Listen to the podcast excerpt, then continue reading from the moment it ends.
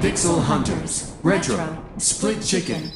Olá a todos, sejam bem-vindos ao 12 episódio do Pixel Hunters, o podcast do universo do Split Chicken dedicado ao retro gaming. Eu sou Bruno Fonseca e hoje tenho comigo um amigo de longa data que conheci graças aos videojogos um, e que é ele próprio um colecionador de jogos uh, para PC. Um, Bem-vindo, Luís. Um, como é que tu estás? Olá, Bruno. Obrigado por me receber aqui no programa. Está tudo bem comigo? É sempre um prazer. Portanto, o, o Luís Guerra, uh, eu conheci-o há.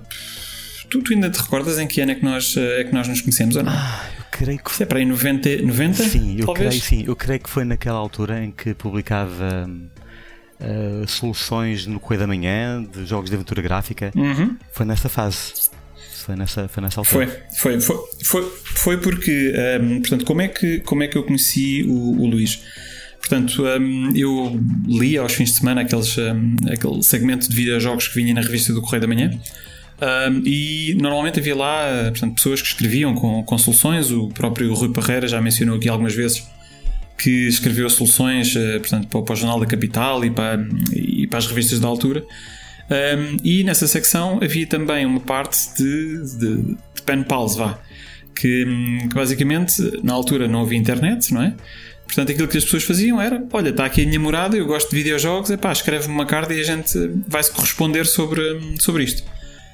Um, e eu epá, estava em casa de, de, dos meus avós em Lisboa e, e, estava a folhear umas revistas já, epá, sei lá, com um ano, uma coisa assim. E decidi, epá, olha, deixa-me cá ver, e escrevi a duas pessoas, um, portanto, uma delas o, o Luís, e pensei, epá, estes, estes gajos, isto foi há um ano, nesta altura já, nem eles se lembram disto, quando virem uma carta minha, já nem sabem o que é que, porque, porque é que estão a receber esta carta. Mas não, olha, curiosamente, o Luís, um, o Luís respondeu-me, começámos a, a corresponder. Uh, primeiro, uh, basicamente, a falar um bocadinho sobre jogos e depois Uh, e depois a trocar jogos, não é? Porque também, também era um dos. Uh, uh, era uma das formas que nós tínhamos de, de, de ir jogando. Tu, tu tens, tens memória disto, Luís? Sim, sim.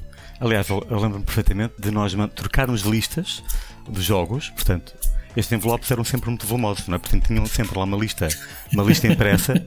Uh, não havia maneira, outra maneira de transferir fecheiros, nós nem com o eletrónico tínhamos, não existia nada disso.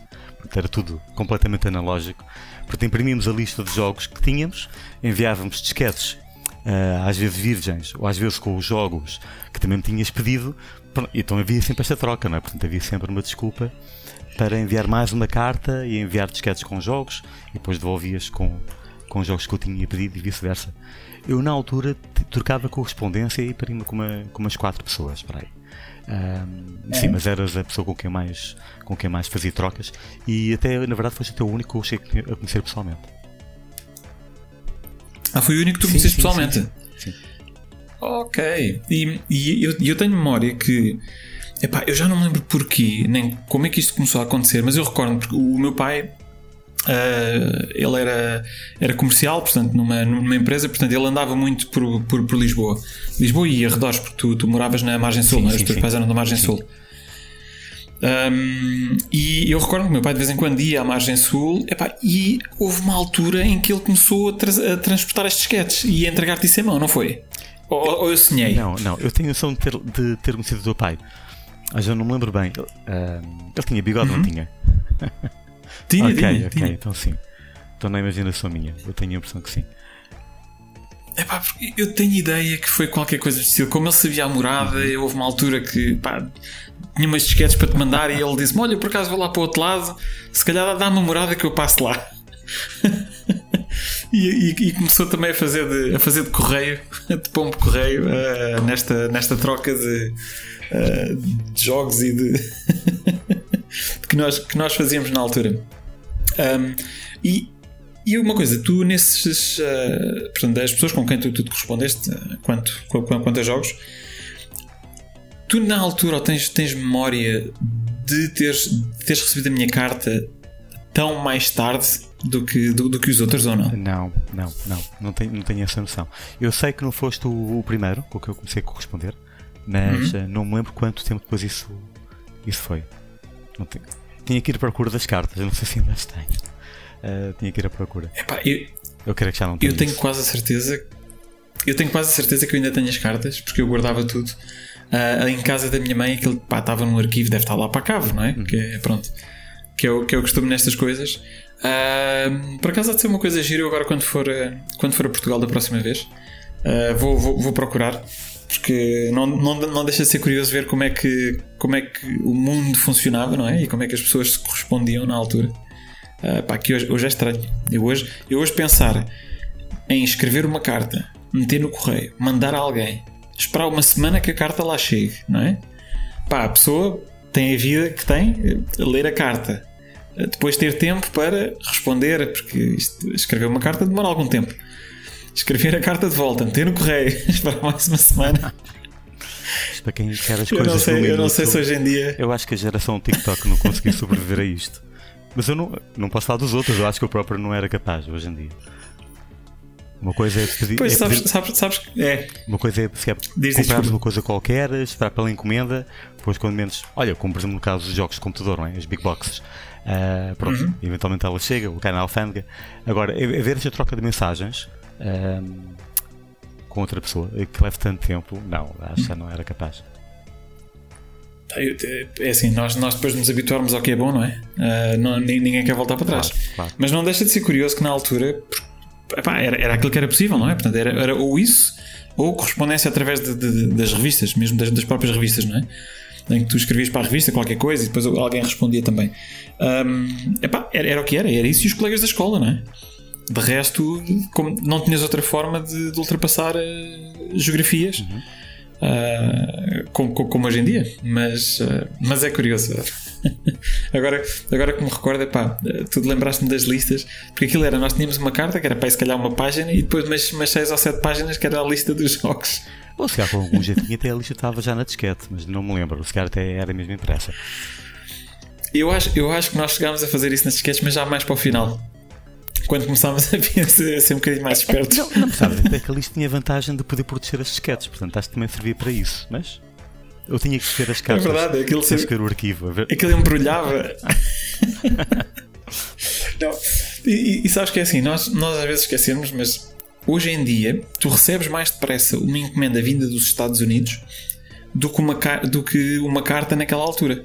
Tu naquela altura uma carta demorava uma ou duas semanas, mas à vontade, duas semanas pelo menos. À vontade. E tu, se calhar, hoje em dia, pá, se tiver sorte, numa semana tens cá qualquer coisa vinda dos Estados Unidos, ou até menos.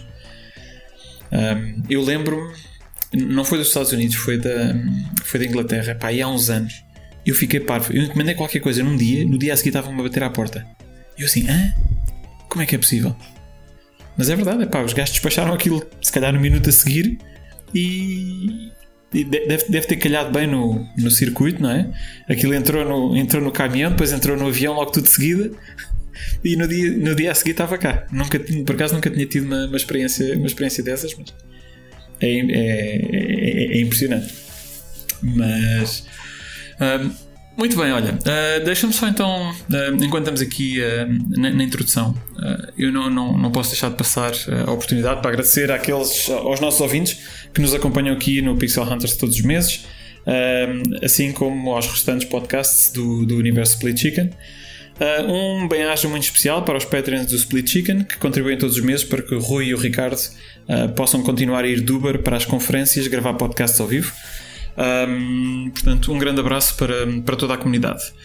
Um, se calhar, oh, oh, Luís, antes de nós começarmos aqui, uh, eu, eu, já há muito tempo que não faço notícias uh, aqui no podcast, mas eu gostava de mencionar aqui duas coisas. Porque eu dá-me a impressão que eu estou outra vez em 1990. E isto é muito estranho. Portanto, não só acabou de sair o Return to Monkey Island, que eu não sei se só viste, só viste falar. Um, e acabou também de ser anunciado um novo Arcanoid. Portanto, eu parece que estou de volta ao fim da década de 80 e início da década de 90. Não sei, tu ouviste algum destas, destas notícias? da primeira, não? não sabia da segunda. Não sabia que havia um novo Arcanoid. Uhum. É muito curioso. É verdade. Uh, O novo Arkanoid chama-se Arkanoid Eternal Battle. Um, que é basicamente um jogo online, portanto, como o Tetris, é pá, ah, como é que ele se chama? Aquele Tetris que, que, tens na Nintendo Switch, que basicamente são 99 jogadores e estão todos a jogar uns contra os outros. Um, portanto, também tem um modo, um modo online em que os jogadores estão todos a jogar uns contra os outros e quando não há jogadores suficientes, estás a jogar contra bots. Um, pá, e é Arkanoid. Aquilo eu vi, eu, eu, joguei a demo, porque o jogo ainda não saiu, acho que vai sair fim do mês ou uma coisa assim. Um, estive a jogar a demo e pá, excelente, aquilo é como. É como andar de bicicleta, não é? Nunca se, nunca se esquece. Um, tu jogaste Arkanoid na, na altura sim, ou não? Sim, sim, sim, cheguei a jogar. Aliás, estava tu agora a falar do Arkanoid e lembrar também dos primeiros Tetris. Portanto, eram, eram jogos, jogos que mais me viciavam naquele, naquele momento tu, tinhas um, um, Tetris para, para PC. Super, te Pá, Super era Tetris, muito básico. creio. Desde Super Tetris. Se não estou em erro. Sim, eh, sim, tu tinhas o Super Tetris e tinhas mesmo os, os Tetris normais da, da, da, Sega e da, da Spectrum Mobile. Mas exatamente, havia um pá que era muito básico, ou seja, graficamente aquilo era mesmo o mais básico que havia um, que era uma coisa chamada Double Blocks. Eu não sei se tu alguma vez jogaste, que era um Tetris que dava para jogar a dois. Uh, e na altura, porque a maior parte dos, dos outros Tetris epá, eram Tetris single player, não é? Que tu jogavas sozinho. E eu recordo-me estar a jogar com, com, com, amigos meus da escola, pá, os dois no mesmo PC, um, e tu, quando fazias linhas, basicamente. Uh, uh, ias, ias acumulando os pontos. Já não me recordo se mandavas linhas para o, para o outro lado. Eu tenho a impressão que sim. Acho que, sim. que sim. Acho que sim. Uh, mas epá, eu vou dizer, foi das versões mais divertidas do Tetris que eu joguei. Pá, e aquilo era super básico do ponto de vista gráfico, era mesmo do mais, uh, do mais básico. Eu por acaso tenho que ver se recupero, uh, ver se consigo encontrar o Double Blocks. Um, tenho a ideia que não é muito fácil porque não foi um jogo muito distribuído. Mas epá, estamos na era da internet, hoje em dia quase tudo é possível, portanto havia de conseguir um, de conseguir uh, recuperar, recuperar isso. Um, o, Return to Monkey Island foi, uh, portanto, é feito pelo, pelo Ron Gilbert, uh, que é o criador original da série, portanto ele fez os primeiros dois jogos. Um, ele andou durante anos a fio a falar de portanto, sobre que gostaria de fazer vá, uma continuação do, do seu segundo jogo. Uh, o, o Monkey Island teve o 3, 4 e o 5. Sim, tanto o 3. Exato, o 3 que era tipo com gráficos tipo desenho animado, o 4 que era em 3D, uh, e depois saiu o quinto que já foi pela Telltale, foi do Tales of Island. Uh, e agora este, este é tecnicamente o sexto da série, mas continua a história a partir do, do, do final do segundo. Portanto, foi, uh, foi quando o Ron Gilbert parou, de, parou de trabalhar na série. Um, e pronto, e, estamos, estamos, de regresso, estamos de regresso ao passado, não, não só aqui no podcast, mas aparentemente um, a quantidade de jogos que estão a sair, uh, cada vez mais de séries que já se eh, já se consideravam quase perdidas, não é? Perdidas no tempo e que não, não, e que não iriam ter uh, sequelas, uh, cá continuamos. Pá, excelente, excelente, são, são ótimas notícias. Tu, tu ainda jogas hoje ou não? Sim, sim, ainda jogo. Ultimamente até um, tenho jogado um bocadinho tipo... menos, assim, mas nos últimos anos, devido ao confinamento, assim, joguei bastante e recuperei bastante. Há algum tempo perdido, digamos assim. O, o, o Covid ajudou-te Sim. A, a voltar aos jogos? Completamente. Havia mais tempo livre. E, e que jogos, ou que tipo de jogos é que tu jogas? Acima de tudo, jogos na primeira pessoa. Jogos de ação na primeira pessoa. Uh, como Doom e outros, outros clones. Não só jogos antigos, portanto, estamos a falar dos uhum. jogos originais da época, 93, 94 Sim. e por aí fora, uh, como também os jogos mais modernos de, desse género. Call of Duty, os Modern Curiosamente, Warfare. não sou grande fã nem de Call of Duty nem de um, não, não sou grande fã. Não sou grande fã de jogos, digamos, aqueles jogos militares. Um, seja militares ou da Segunda Guerra Mundial, ou contemporâneos, uhum. ou aqueles tipo Near Future, portanto, em que se passa no século XXI, um bocadinho mais à frente do século XXI, com armas mais modernas. Uhum. Não sou assim grande fã. Eu prefiro temas de, ou, ou algo de ficção científica, como o Doom, ou de Dark Fantasy, Uhum. como, como Heretic. Prefiro, Como prefiro ok. temas Portanto, tens jogado os, os, os Dooms, o Doom 2016 e. Sim, sim, sim. eh, se- O, Ok. eh, o de Wolfenstein, a nova, a nova trilogia dos Wolfensteins eh, também. Tanto Uhum, uhum. O New Blood, havia também. Agora faltam o, nome dos outros dois. Só preciso aqui de um segundo. Só, Ah, epá, eu não joguei a última trilogia. só para me Ah, lembrar. não, te, não, não, te consigo, não te consigo ajudar com, com os nomes porque eu não joguei. ah, joguei, cu- curiosamente, joguei os Wolfensteins, ah, portanto, o Wolfenstein, depois o Spirit of Destiny. Ah, Sim, fora o The na New- altura antes, antes do Doom, mas já tenho, já tenho tabla. Portanto, era o Wolfenstein foi o The New Order e também o The Old Blood, que acaba por ser uma sequela. Uhum. E depois a continuação, que foi Ok. o The New Colossus. Portanto, joguei esses três. Olha, olha uma coisa, eu por acaso eu, eu ouvi, feitos. exato, eu ouvi dizer muito bem desses jogos, pá, que, eh, que, estavam, que estavam muito bem feitos e que o, o que é que te atrai neste, nesse tipo de jogos, portanto, versus eh, as simulações eh, militares, como estavas a falar há pouco, não é? Ahm, o que é que me agrada? Acho que em primeiro lugar agrada-me a forma como, ahm, como os jogos são produzidos. Ou seja, em vez de. Que é um, um bocadinho o que acontece com o Call of Duty, não é? O Call of Duty tornou-se praticamente. Que tiveram bons jogos no início da série, tanto o Call of Duty, tal como também o Medal of Honor, que eu gostei bastante. Gostei muito do Medal of Honor Allied Assault, foi para mim um dos melhores jogos feitos neste género e que até joguei recentemente, no confinamento. Ahm, Os Call of Duty se tornaram-se um bocadinho o FIFA dos jogos na primeira pessoa, não é? Todos os anos ah, há um Sim, ser sim. produzido. Isso também acontece um bocadinho porque, porque as editoras têm geralmente uma, duas, três equipas a trabalhar em vários projetos em, em simultâneo ou, ou em sequência. Por isso é que é possível produzirem tantos jogos de uma vez só. Mas jogos geralmente desta natureza, por exemplo, o Doom 2016 ou, ou o novo Doom, ah, são jogos que levam muito mais tempo a serem produzidos e também o Wolfenstein é a mesma coisa. E acho que isso nota-se. Ah, nota-se no cuidado com a escrita, nota-se na direção artística e acima de tudo nota-se na, na jogabilidade. Quer dizer, o jogo quando sai é, é mesmo bem feito. Ah, não é apenas um reskin do jogo anterior e depois com microtransações por cima ah, ou com patches de 50 GB em cima para o jogo ficar a funcionar. Não sei, eu vejo que há, há aqui um outro tipo de dedicação. Ah, e contudo são jogos diretos. Ah, quem sabe jogar um jogo antigo também consegue jogar um destes. Não há assim grandes mecânicas Sim, envolvidas. sim, sim, sim. Eh, Houve uma coisa, e, e jogas mais o multiplayer ou, ou a parte de história? Todo, single player, sempre. Ok. Totalmente, totalmente, E- totalmente já, single experiment- player. já experimentaste jogar online? Eu já joguei online, eu joguei muito online no passado, mas há muito, muito tempo atrás, Uhum. o primeiro Quake e o Quake 3. Isso sim. Mas, Ok. Ah, e cheguei a jogar também o hum, Battlefield. Cheguei a jogar Battlefield. O, Uhum. Battlefield 2 online. Uhum. Que jogo espetacular que ele era na altura. Era fabuloso. Sem dúvida. perfeitamente. Sem dúvida. E joga- jogaste também o, o Unreal Tournament ou não? Ah, sim, também, também. Eu estava super, Pronto, eu estava super dividido na altura entre qual dos jogos seria melhor. Hum. Ah, e a resposta é: pá, os dois são bons. Os dois são muito bons. Eu acho que o Quake, eu acho que o Quake é melhor, digamos, na- no, no deathmatch puro e duro. Ah, Agora, o, Uhum. Sim. o Unreal Tournament ah, bate aos pontos nas outras modalidades.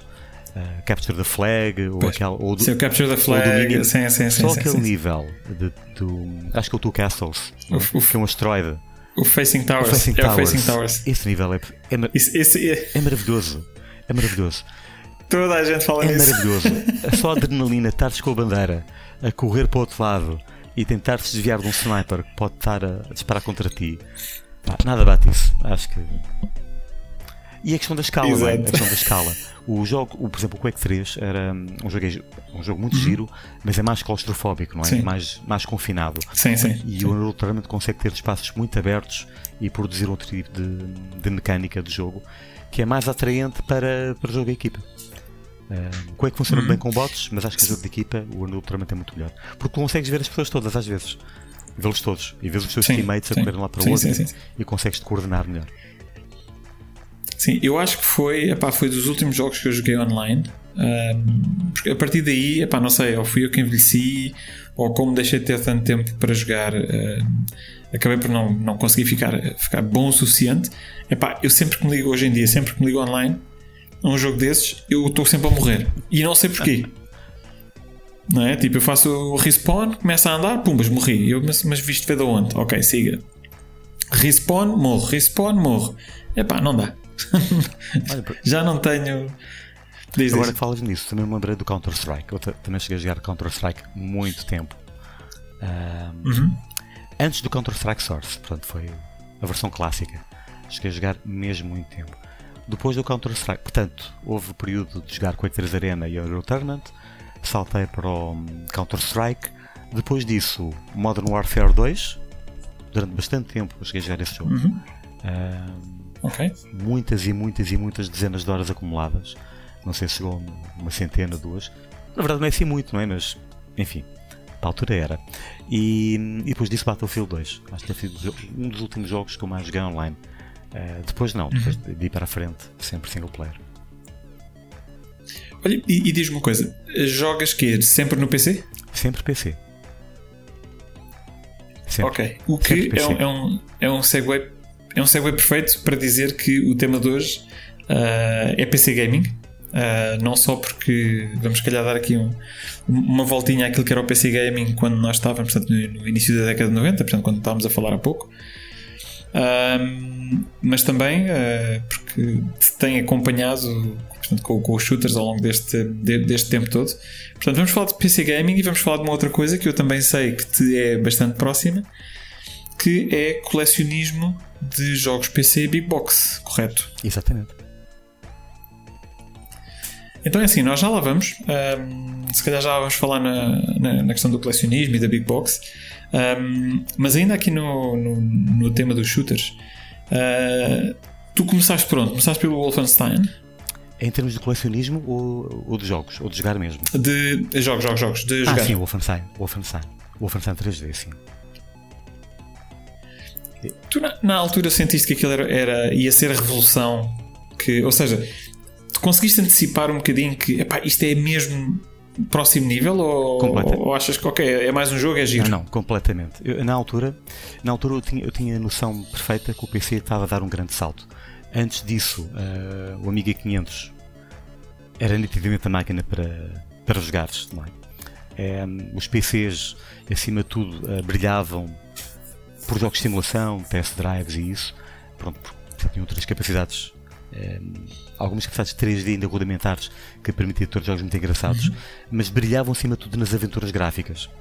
A partir do advento em que o PC começa a ter gráficos em VGA e Super VGA e, e, ter som em Sound Blaster, a partir dos jogos começaram a dar um, uhum. deram um salto qualitativo muito grande. Eu lembro-me perfeitamente de ter uma Sound Blaster pela primeira vez e se havia três jogos que na altura hum, adorava, um deles era o primeiro Wing Commander, o outro o Wolfenstein e depois mais à frente uhum. uh, Comanche.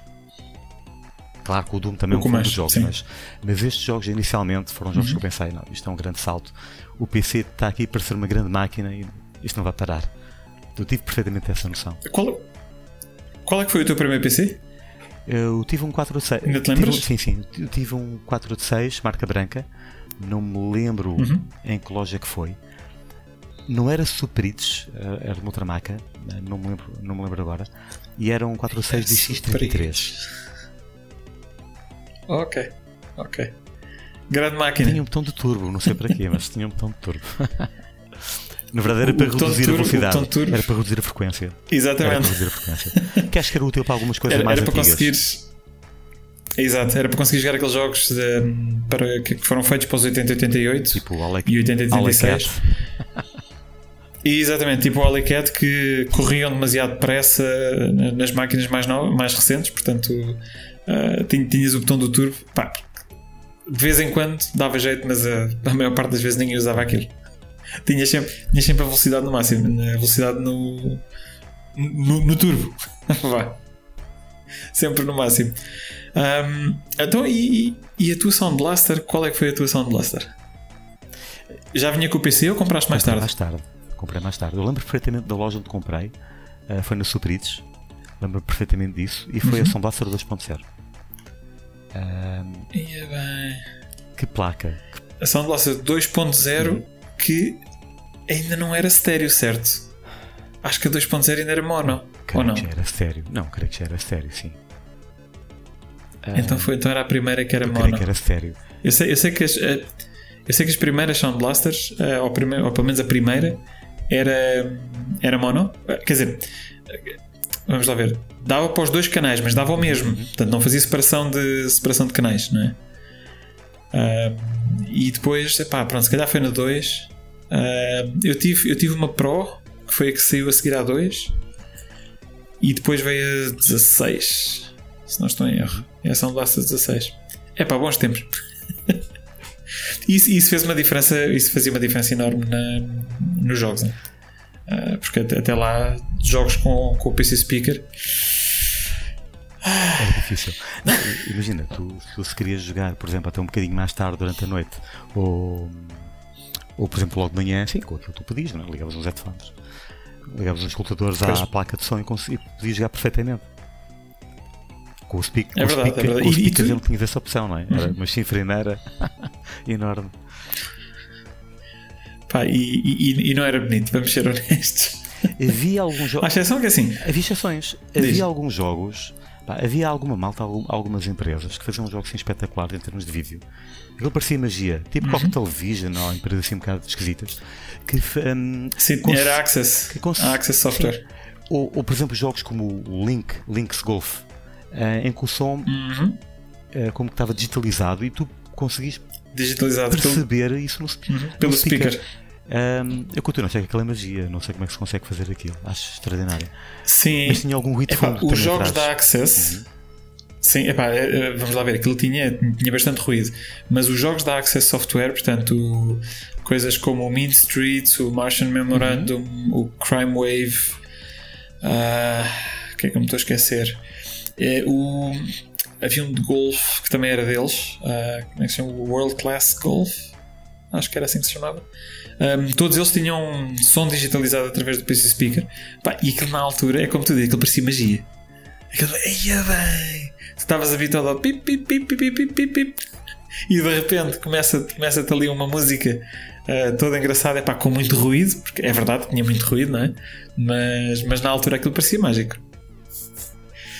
Olha, e uma das coisas que eu me recordo é que tu na altura, porque e pai, tenho a ideia que tu és um bocadinho mais velho que eu, pai, mais um ano ou, uma coisa assim, tu estavas a ter ah, ou aulas de programação ou começaste a programar, porque eu recordo-me que tu chegaste a fazer uns, uns joguinhos assim, umas coisas simples, não chegaste? Eu cheguei a fazer hum, softwares utilitários que foram publicados na, na Spooler há uma série de anos atrás. Uhum, a revista Na Spoiler. revista Spooler.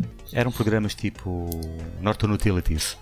No fundo, eram coisinhas para fazer eh, menus em batch files. Que já ninguém usa hoje em dia. Ah, mas sim, e cheguei a fazer jogos. Cheguei a fazer alguns Não, jogos. diga- não, não digas isso. não, digas, não digas que já ninguém usa. Eu- no meu eu- trabalho eu, eu- não uso, pelo menos. Eu vou-te explicar. Não, não, no trabalho, no trabalho já ninguém usa, mas é assim. Eu. É assim, na altura em que nós estávamos a. em que nós nos começámos a corresponder, eu ainda tinha o PC1 da Olivetti. Portanto, o PC1 da Olivetti pá, é um computador CGA, ah, um 8086. Aquilo basicamente é um NEC V40, mas é, é compatível com 8086. Epá, e aquilo era lento, 8 MHz, tinha 512 KB de memória. Ahm, e, e eu ainda cheguei, eu lembro que ainda me cheguei a corresponder contigo ah, com, com, com esse, com esse computador. Mas, passado pouco tempo, eu comprei o meu 386. Portanto, eu comprei um 386-25, que era um compact, um, desk, um compact desk Pro ah, M. Epá, e, e foi se calhar a maior parte dos jogos que eu troquei contigo foi já nessa altura de- do compact e do, e do meu 386. Epá, e eu tenho uma memória muito, muito, clara desse, de- desse computador. Epá, acabei por, por vender, já não me recordo a quem, pronto, para comprar coisas novas, que, que, pronto, aquilo que a malta fazia na altura. E eu ando há anos, mas há anos, à procura de um que esteja em boas condições. Que não é fácil. Primeiro, não aparecem muitos. e quando aparecem, às vezes, epá, estão tão escavacados que aquilo até mete dó. E há coisa de, sei lá, um mês, talvez, encontrei um no Reino Unido um, epá, e mandei vir. E então agora, eu ando há, se calhar aqui há duas semanas, entretido a configurar MS-DOS, a preparar os a fazer menus no, no, no config.sys e no, e no AutoExec. Uh, epá, eu pareço outra vez na, em 1990 ou 91 uh, a curtir, a curtir MS-DOS e a configurar as coisas. Portanto, muito provavelmente daria-me imenso jeito os teus utilitários. Tu ainda tens isso? Tenho, sim. Tenho. Deve estar em alguma disquete. Epá. Mas tenho certeza. Se não, eu tenho, eu tenho os números da Spooler, portanto, por aí tem todos. Portanto, por aí consigo, consigo te arranjar. Mas aquele, é, então, has de... mas aqueles utilitários eram Diz para fazer, digamos, menus bonitinhos. Até com rato, atenção. E aquilo funcionava com rato. Uhum. Com, com, rato? Sim, sim. É para isso é. Olá. Sim. Isso é novo sim, para sim. mim. Dava... Mas, mas uh, a correr, a correr. Uh, ou seja, basicamente. Mas, mas corres aquilo direto no, no AutoExec ou não? Uh, corres aquilo, basicamente o programa tem uma linha de comando. Uh, invocando as linhas de comando, uhum. depois consegues uh, executar várias instruções. Inclusive é criar um okay. menuzinho com, imagine-se uma opção 1, 2, 3, 4, 5 e poder usar rato para escolher uhum. uma delas. Uma coisa qualquer. Que ponto exec, sim. Ponto exec com um bates file, sim. Pronto, depois quando nós, quando nós acabarmos o, o podcast, uh, eu dou-te dou o meu endereço de e-mail okay. se, não, se não tiveres. Epá, e manda-me a informação que puderes, ou se tiveres o utilitário, manda-me. Se não tiveres o utilitário, manda-me o que souberes em termos de, do número da revista Spooler, eu vou tentar arranjar. Pá, e eu prometo que te dou feedback Boa. se eu estiver a utilizar, se eu estiver a utilizar o teu programa em 2022. ok, obrigada. Sim. Eu tenho os números, isso Olha, garantidamente, isso é onde é a questão. Ok. Portanto, por aí consigo encontrar. Uhum. Ok, desculpa, mas eu interrompi. Estavas a dizer que, ok, fizeste uns utilitários? Uh, fiz utilitários e também cheguei a fazer jogos de computador. Coisas muito simples. Um, eu cheguei a fazer um jogo de computador em que era possível ter uma navezinha em Pascal, uh, o, Quick ba uhum. o Quick Basic, talvez Quick Basic, em que era. Tinhas uma nave em cima, uma nave em baixo e um podia disparar um contra o outro e tu tinhas que desviar eu, dos Eu joguei isso. Não faço ideia. Eu joguei isso. Jogaste isso? Ok, ok. Joguei, joguei, okay, joguei. Okay. Tu mandaste-me, okay, tu mandaste-me isso e eu joguei. Eu lembro, eu tenho, eu tenho memória da, da nave. Portanto, as, as, naves foram construídas, eram construídas em ASCII, uhum. não eram com, com, códigos ASCII. Sim, exatamente. Pois, eu lembro, tinhas uma em cima e uma em baixo e pronto, basicamente aquilo era só tentar, tentar matar a, a outra Sim. nave, mas eu lembro-me de jogar isso. Eu fiz depois uma versão em Pascal, já com gráficos, e era bem mais bonito. Essa, essa acho que nunca joguei. Okay, eu vou, essa se calhar nunca joguei. Um, de, também devo ter isso alguns e depois envio. Eu meto isso. Aliás, eu, até para o próprio e... desenho das naves, eu cheguei a construir um editor uhum. que me permitia desenhá-las e depois usar esses gráficos no, no, jogo. Importava os gráficos para o jogo. Mas isso já foi há mesmo há muito tempo. Outro jogo que eu também fiz uh, foi um daqueles jogos uhum. clássicos tipo Light Cycles do Tron, não é? Tipo Cobra, não é? Sim. Uh, uhum, uhum. Só que era multijogador. Então dava para ter quatro pessoas jogarem simultâneo. Digamos que aquilo fez um bocadinho de sucesso lá na universidade, na minha turma de informática. E. Yeah. Epá. Era fixe. Eu tenho, eu tenho, eu tenho ideia que eu também joguei isso, Luís. Eu tenho ideia que tu também me mandaste isso. Talvez. Na altura. Okay. Vou à procura. Uh, não, tenho, não tenho uma memória tão viva como tenho do, do, do jogo das naves. Uh, mas eu tenho ideia que realmente eu, isso, isso é-me familiar. A tua descrição de teres feito um jogo, um jogo de pá, tipo, tipo o Snake sim, sim, sim. é-me familiar. É muito giro. É, é, por acaso era um jogo muito giro. Aquilo não estava. Não, não, não estava optimizado, aliás, também não sabia fazer, também não sei, não sei se saberia fazê-lo agora. Mas um, uhum. aquilo não estava optimizado no sentido em que quando um jogador morria havia mais ciclos libertos, então o jogo tornava-se mais rápido. Mas pronto, também oh. aumentava a emoção também aumentava a emoção para jogar. Um terceiro jogo que fiz, assim maior, foi hum. o Mastermind, que também estava giro. Um jogo mais simples, dá para jogar a solo, claro. É, mas uhum. vou procura deles, depois envio-te isso. O Mastermind, tu publicaste isso na Spooler? Não, de todo. Nem, não? Acho, okay. acho que nenhum jogo, acho não, eu tenho a certeza, nenhum dos jogos foi publicado na Spooler. Ok. Porque, porque eu, eu lembro-me de haver um mastermind qualquer na Spooler. Uhum. E agora quando falaste nisso, assim, não, não me digas que era teu. Não, não, não, okay. não, não, era, de todo. De todo. Por acaso, até eu, eu tenho a certeza que foi uma inspiração para eu fazer, para eu fazer um. Uh, porque na altura estava Uhum. a programar em C e esse jogo foi feito em C. Ok, ok. Não, é pá, Os outros e, em Pascal, o Turbo, o Turbo Pascal. E, e lá está, como tu dizias, não é? E a malta da universidade entretinha-se com isso e fazia, e fazia sucesso. Porque a malta, em vez de estudar, quer jogar. Isso e o Quake. Nós perdemos imenso tempo a jogar Quake. Era muito tempo mesmo. Ah, pois. Tu, sabes que é engraçado, porque na altura eh, epá, tinhas uma crítica muito grande da, da sociedade à questão dos videojogos e ah, este, não é? E perde, perde o teu tempo a jogar videojogos e tá, tá, tá. É, é como se nós não, não, não fôssemos ter futuro por causa disso, não é? E- Claro. e, não, e não deixa de ser engraçado epá, que agora a nossa geração somos, somos homens feitos, já, já, começamos, já começamos até a ficar alguns, alguns mais, mais velhos. Ahm, epá, e tivemos as nossas carreiras, as famílias, o, pronto, epá, não, não houve. Não é? Não, não, eu não sinto, ou eu nunca senti que, que, que os videojogos me tivessem influenciado de, de maneira negativa, muito antes pelo contrário. Não sei se tens a mesma experiência. Não, também não considero. Ahm, aliás, isto é como tudo na vida, não é? Qualquer, qualquer adição, ou qualquer hábito, ou qualquer, qualquer passatempo tem sempre que ser hum, usufruído em- com, com parcimónia, não é?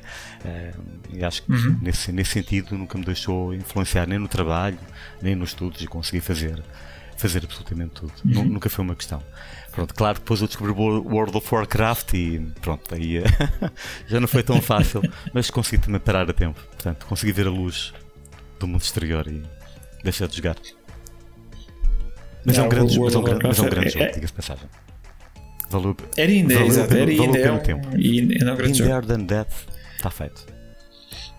Exato, está feito, tens, tens a experiência, não é? Já podes, eh, já podes avançar com a vida. completamente. Ahm, tu tens, tens memória qual é que foi o teu primeiro jogo ou não? Ah, tenho. Tenho. Sei perfeitamente qual que foi o meu primeiro jogo. Ah, foi o Chuck Yeager's Advanced Flight Combat. Que era um simulador. Ui, canta maluco. Acho que era Advanced Flight Combat, se não estou eu. Ah, que era um, Não, não, é. é, é. que era um, simul, que era um, simul, Eu sei, eu sei. que era um simulador de. Sim. Um simulador, claro, de aviões. Em que o Uhum. Yeager, para quem não sabe, foi o primeiro homem que ultrapassou a velocidade, ah, ultrapassou a barreira do som ah, no X1. E, e ele nesse jogo é o nosso instrutor, é o nosso instrutor.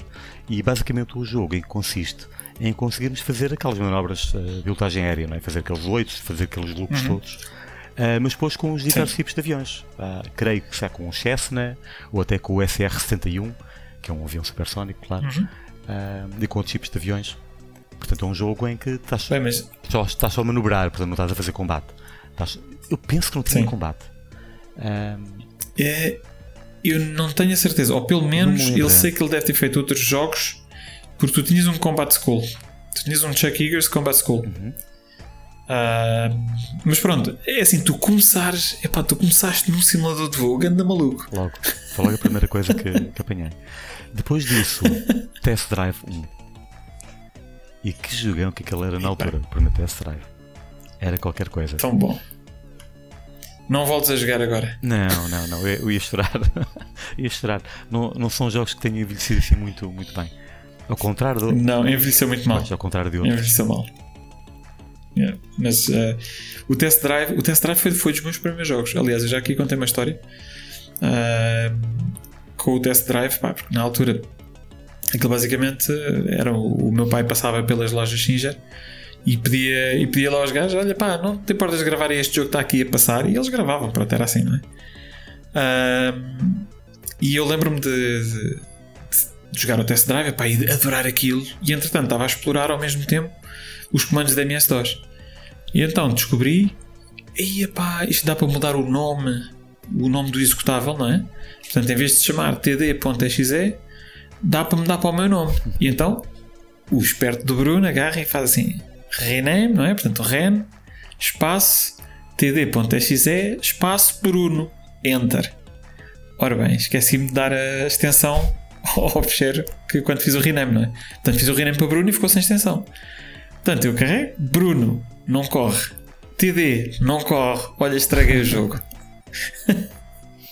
Portanto, e fiquei sem jogar, epá, porque na altura não, não conseguia, assim, não tinhas ninguém a quem perguntar, uh, eu não percebi o suficiente daquilo que estava a fazer, epá, era um miúdo, uh, não percebi o suficiente para conseguir uh, regressar, não é? Portanto, mudar outra vez para, para o jogo. Basicamente, a única coisa que eu tinha que fazer era fazer o rename do fecheiro outra vez para td.exe ou para, para Bruno.exe se eu queria, se eu queria que fosse Bruno, não é? mas na altura, epá, não me apercebi do que é que, o que, é que estava mal e porque é que aquilo não estava a funcionar. E então tive tipo aí uma semana sem jogar até que meu pai voltasse à loja e pedisse para gravar outra vez. Mente pânico. Portanto, é pá, outros tempos, outros tempos. Um, então, e tu fizeste mais upgrades ao teu 4 de 6 ou não? Ah, já... Para além da, da placa de som? Uh, não, não, não cheguei a fazer, foi, foi apenas isso. Entretanto, voltando um bocadinho atrás, o, o jogo do Chuck Yeager era o Advanced Flight Simulator. Ok. Uh, e não, eu não, não cheguei a fazer upgrades, fiquei pelo 4 de 6. E depois, mais tarde, uh, sim, passei por um Pentium. Uhum. Ok, ok. E depois a partir daí foi, foi a desgraça contínua. Fazia desgraça contínua. De upgrade de PC. Com jogos de Windows. É, é, é, os primeiros é jogos para, para Windows 95, depois 98 e por aí fora. Uhum. Olha, e diz uma coisa: tu, qual é o teu jogo favorito? Tens um jogo favorito primeiro? Tenho um jogo favorito. Um... Que, tu diga, que, tu digas assim: pá, este, este foi o melhor jogo que eu joguei na minha vida. Eu tenho alguns jogos favoritos que eu joguei na minha vida um, e que não voltei a jogar porque não são jogos fáceis de entrar, porque existe algum tipo de investimento e, uhum. e, e, não são tão lineares. Um deles é o Deus Ex. É um jogo absolutamente fantástico. Uh, recomendo a toda a uhum. gente. Uh, mas é um jogo que não é tão fácil de jogar porque implica seguir uma história, é, implica ali algum, um bocadinho de tempo. Agora, se é um jogo que eu estou sempre e sempre a voltar recorrentemente, é o primeiro Doom. Uhum. Sempre. É um jogo que quando eu, quando eu instalo uma nova vez. Aliás, eu tenho sempre uma versão do Doom uhum. em qualquer PC. Ponto. Múltiplas uhum. versões do Doom, porque é possível ter o Doom ou com texturas mais, ou com texturas mais avançadas, ou agora, como, como se viu agora recentemente, com voxels, ou até uhum. com ray tracing. Portanto, tenho Dooms de vários sabores instalados no PC. E quando instalo, porque apareceu uma destas novas tecnologias, é claro que eu não resisto a jogar o uhum. primeiro episódio de uma ponta à outra só para ver como é que é aquilo. Porque esse, sim, é garantidamente o, é o jogo, é o jogo da minha vida. Ponto. Sabe, sabes que, sabes que o, o, Doom foi, foi, o nosso, uh, foi o nosso jogo do mês no episódio 7. Uh, ah, portanto, do, do, nosso Gaming Club. Uh, dos nossos ouvidos escolheram, eles escolhem sempre entre três, três jogos e o vencedor desse mês foi, foi o Doom. Basicamente, aquilo Exato. O meu compromisso e o compromisso de, de normalmente quem vem aqui e que se junta a nós uh, é ok, vou, vou, jogar o jogo do mês uh, e depois damos, damos um bocadinho de feedback, lá chegaremos, também temos um jogo este mês. Uh, epá, e eu recordo-me de quando voltei a, a, jogar o Doom. Uh, de, epá, eu comecei a jogar e pensei, epá, olha, vou só jogar aqui tipo um ou dois níveis, não é? Só para ver se isto ainda funciona. Tu és, mas é maluco. Eu, o, primeiro episódio, eu não, não me levantei da cadeira enquanto não terminei o primeiro episódio. E ainda funciona tão bem. Tão bem. É, é incrível. Tem muita coisa, muita coisa bem feita. E, e é um grande salto eh, relativamente ao Wolfenstein. A questão de haver diferentes graus de iluminação de uma sala para outra, ou poderes entrar numa sala completamente uhum. escura e tu apanhares uma chave e de repente abres uma porta e saltam lá demónios a atacar-te, é... funciona sempre. Sabes que vai acontecer, Sim, mas e tinhas, funciona sempre. É Exato. Já, já estás à espera. E às, às, vezes até o próprio som, não é? Tu quando, quando, ouves, quando os ouves a respirar ou, a, ou, ou, os monstros a grunhir, uh, pá, já, já sabes que aquilo. eles estão, eles estão algures aí, não sabes onde, e de repente saltam-te em cima.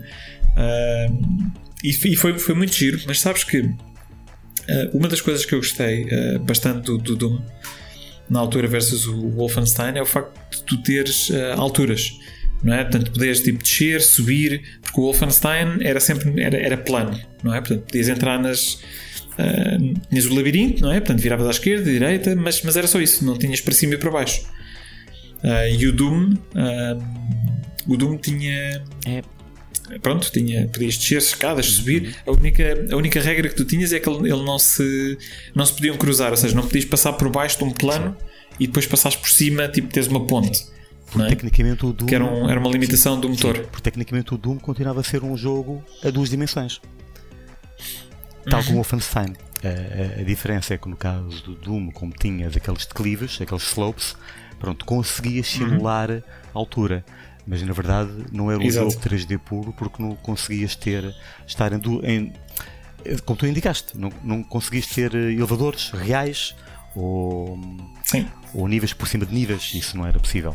Ainda não era possível na altura. Uhum. Só aconteceu, por, ainda, ainda não aconteceu era possível, com, com o Quake. Sim, sim, sim, sim, sim, é verdade, é verdade. O, e, o, e o Doom, eu recordo, eu recordo também na, na altura que uma das coisas que me impressionou era a quantidade de inimigos que tu tinhas ao mesmo tempo. Epá, que aquilo, tu entravas numa sala e aquilo era um.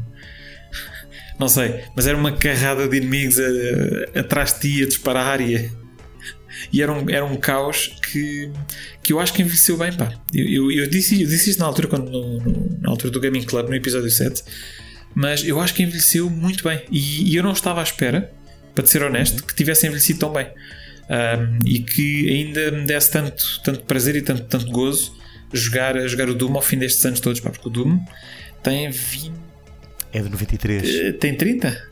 Tem 30, não é? Ou vai fazer 30 agora? Pronto, vai fazer 30. É impressionante.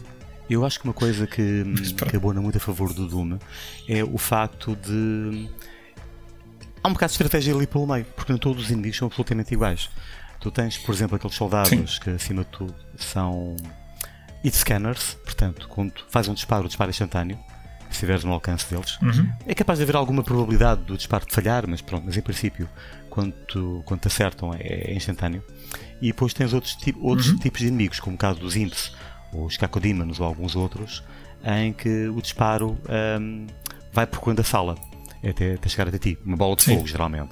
E podes, podes desviar, exato. E podes desviar. Portanto, o disparo até pode ser até mais intenso, mas é mais lento. Uhum. E, portanto, ali um bocado de estratégia. Portanto, quando encontras numa sala uh, repleta de inimigos, tu tens que priorizar aqueles um, que te conseguem dar dano mais rapidamente, que por acaso também são mais frágeis. Portanto, em primeiro lugar, uhum. eliminar os humanos, aqueles mutantes não é, que estão a disparar contra ti, os teus antigos uhum. camaradas, soldados, Sim. e depois atacar os outros, por exemplo. Ah, e, envolve, acaba por haver uma dança, não é? Estás ali a, a dançar pela sala uh, a selecionar alvos. Sim. E o, e o Doom tinha naquilo que pá, na, na, altura penso que não se chamava assim, mas que depois nós mais tarde viemos a conhecer no, noutros jogos como o sistema de, de agro. Uh, em que os inimigos também se podiam uh, matar uns aos outros. Uhum. Porque eu recordo que se tu fizesses, uhum. ou seja, se tu te colocasses entre um dos inimigos que disparava, por exemplo, uma dessas bolas de fogo, não é? E ele disparasse contra um dos outros inimigos, eles começavam os dois a lutar um contra o outro e podiam-se e podiam -se matar. Eu não sei se alguma vez te percebeste disso. Sim, sim, sim. Às vezes, às vezes, é, salas, é assim. às vezes uma daquela confusão era algo que até podia ser muito, muito útil. Uh, eu sim. Não, não, não, digo que eu sabia provocar a situação, mas sim, acho que no meio da confusão isso acontecia e depois tirava partido, ficava à espera que eles dessem cabo uns dos outros e depois voltava lá dentro.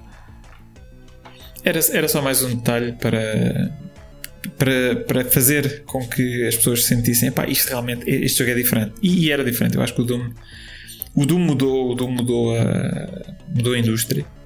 Uh, foi uma revolução autêntica na altura. Uh, matou a amiga por conta, por conta própria. Uh, epá, e, e, e, levou à revolução dos jogos 3D também. Pronto. Portanto, não há, não há, acho, acho que não há dúvida nenhuma em, em termos da importância, histórica do, da importância histórica do jogo.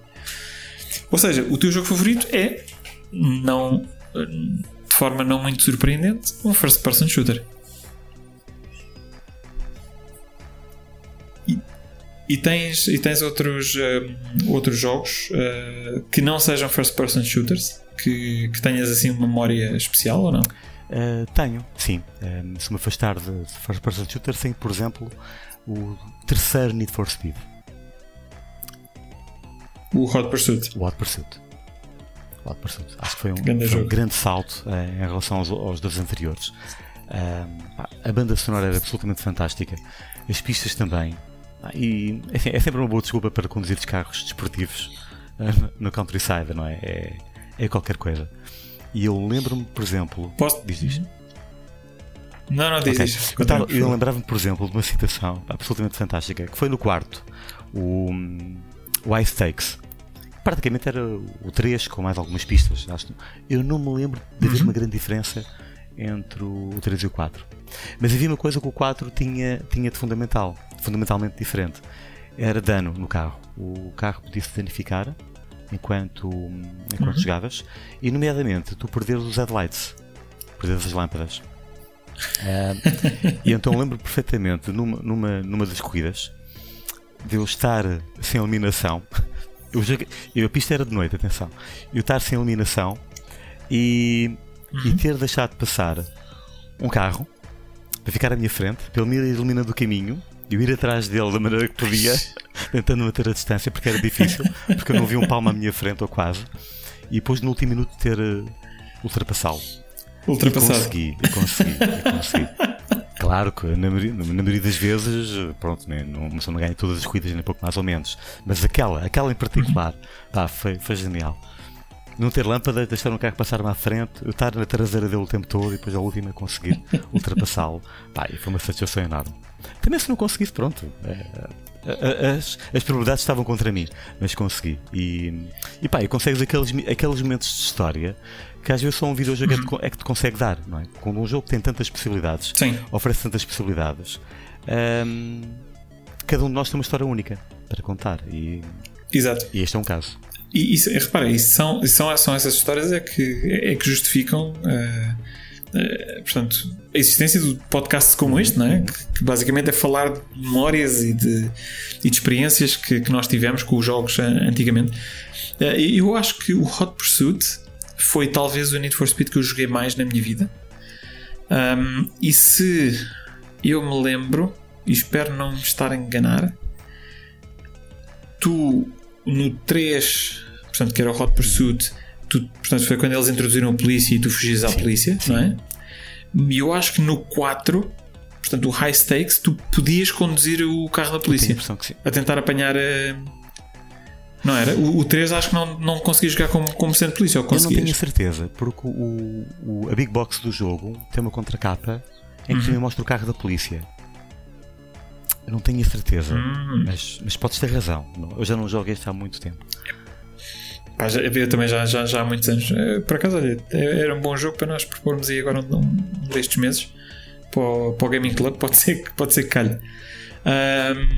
E não, mas olha, por acaso acho que, acho que escolheste aí também um jogo, eh, um, um jogo excelente. Então, e quando falamos de, de jogos de PC antigos, vou, e vou agora dar aqui um saltinho à, à história do colecionismo. Ah, porque eu sei que tu colecionas jogos Big Box PC, não é? Exatamente. Uh, como, é, como é que isso aconteceu? Como é que tu começaste? Como é que eu- Uh, portanto, sim. É- Na altura que tu, tu jogaste muito dos jogos, não é? Portanto, quando nós falámos e nós trocávamos os jogos, pá, eram jogos pirata. Claro, claro. Primeiro piratas em disquetes, e depois uma pessoa liberta-se das disquetes todas para passar para os CDs, depois dos CDs a faz os DVDs. ahm, e depois a dada altura, pronto, com o advento do, do Steam, pronto, tudo isso deixa de fazer sentido, não é? Digital. boa parte dos jogos sim, passa para o digital e, e a coleção começa a ser feita, a ser feita aí. Ahm, e com a vantagem de que o jogo vai sempre funcional, etc. Portanto, ao contrário do que, do que seria se fosse por outras, por outras vias. Mas sempre ficou o bichinho de, daqueles jogos antigos, não é? Que nunca ter tido uma versão, uma versão original. Havia um, um grande amigo meu que, que estava até a comprar alguns jogos destes antigos em, em Big Box. Eu próprio cheguei a ter alguns jogos em Big Box. E eu lembro, por exemplo, ter tido o Flashback, o Fate to Black, aliás. Ahm, O Fate Black, sim, que era o, a sequela do Flashback, Sim, não é? sim. foi um salto maior que a perna nesse jogo, honestamente. Acho que a ideia estava lá, mas o jogo não, não foi aquilo que queriam. Ah, a desapontou Eles, eles, não deviam ter ido, eles não deviam ter ido para o tão 3D. cedo. nesse tão jogo, cedo, acho acho que não. Acho que foi muito Foi cedo. muito cedo, Sim, foi muito sim. cedo. O motor ah, não, era, não era o melhor. Ah, tinha, tinha esse, tinha o Seven Guest, mais um outro jogo de aventura gráfica ah, Uhum. e o Daikatana, por exemplo. Ah, que quando tentei instalar o jogo crashou, portanto. Aquele, aquele era um jogo que foi um jogo tão bem feito na altura que nem, nem, nem na instalação ele passou. Ahm, O Daikatana. eu cheguei- Isso era o jogo a fazer-te um eu favor. cheguei a jogar mais tarde. Eu cheguei a jogar o Daikatana mais tarde. Existe inclusive uma patch não oficial do jogo ah, que melhora Uhum. significativamente a qualidade do mesmo. melhora na parte da IA, melhora na parte de bugs um, e é possível jogar o jogo de uma ponta à outra sem, sem crashar uma única vez. Olha, já agora deixa-me só fazer aqui um, um sidestep só para nós falarmos um bocadinho do, do Daikatana, porque eu estou curioso. Eu, eu ouvi, ouvi, falar muito do jogo, nunca joguei, porque eu também, quando, quando o arranjei, também não o consegui instalar. Uh, ou não o consegui instalar, ou o meu computador não o corria, já não me recordo qual é era o problema na altura. Uh, o, o, que é que achaste do jogo? Já que tiveste a oportunidade de jogar, era assim tão mau como, como pintavam, ou foi, ou foi apenas um caso de excesso de, de hype uh, que depois não conseguiu ser concretizado? Houve garantidamente um excesso de hype, isso, isso sem dúvida. Um, onde é que o jogo onde é que o jogo brilha por assim dizer? O jogo é dividido em quatro épocas. É um, épocas de tempo.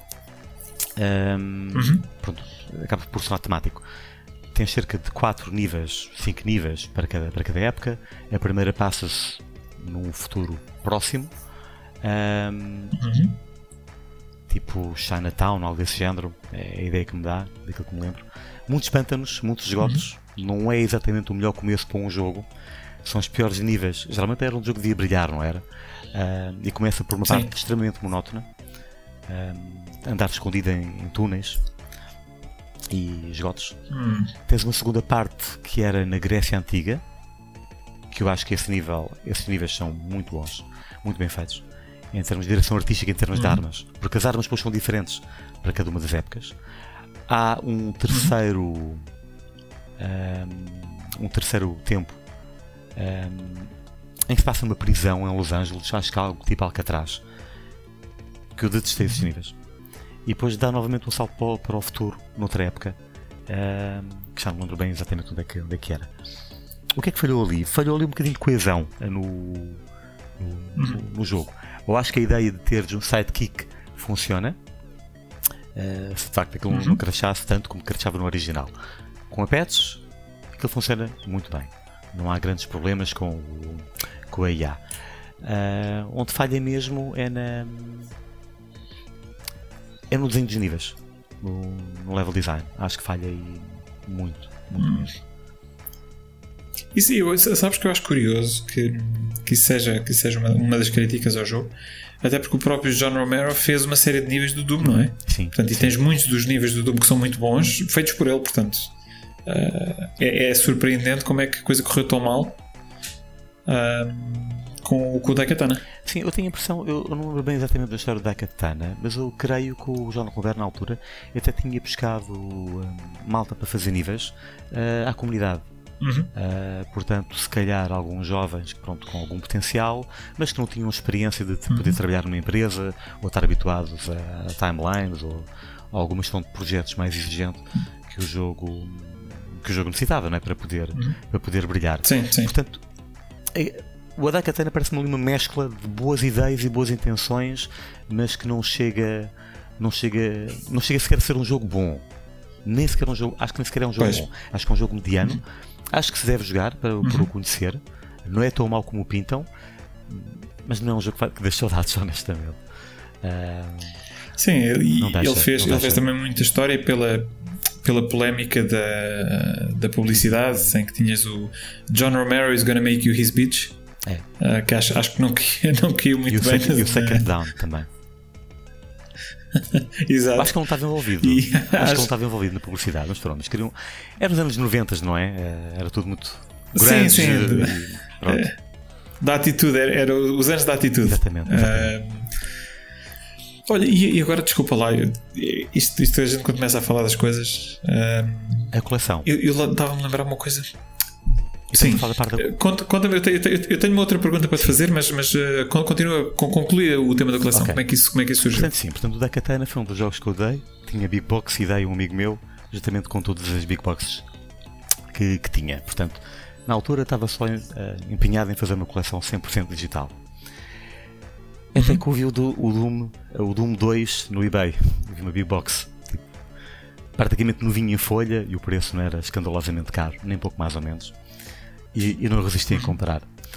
E esse foi o primeiro jogo, a primeira big box que comprei. E a partir daí, o que é que seguiu? Seguiu-se o primeiro Unreal. Eu estou a olhar para as caixas agora neste momento. Seguiu-se o primeiro Unreal, chegou-se depois também o Jedi Knight. uh, o primeiro uhum. Exam, pronto, e a partir daí foi um acumular, o Duke Nukem também, e a partir daí foi um acumular de, de jogos. Já são. Já ultrapassa 100 e, e quando. É, quando é que. Oh, wow! É assim, já vais com mais de 100. Com mais de 100. E, 120 para aí. E a tua. E a tua coleção, se eu, se eu me recordo bem, é maioritariamente FPS. É? Maioritariamente é? FPS, sim, sim. Dos 100 jogos, 100 e tal caixas, cerca mais de 70. Sim, mais de 70 são só de jogos na primeira pessoa. Uf, uau! Isso é uma coleção valente. É uma coleção valente. Eu consigo, consigo, e... aqui os grandes clássicos, desde o. Uh, não tenho Wolfenstein, porém, por, por, curiosamente. Uh, não tenho, não tenho insistido uhum. muito na, na, procura, mas não tenho os Wolfenstein, nenhum deles. Uh, tenho, por exemplo, os Thieves, System Shock, os Quakes, uhum. os Dooms, Exan, Heretic.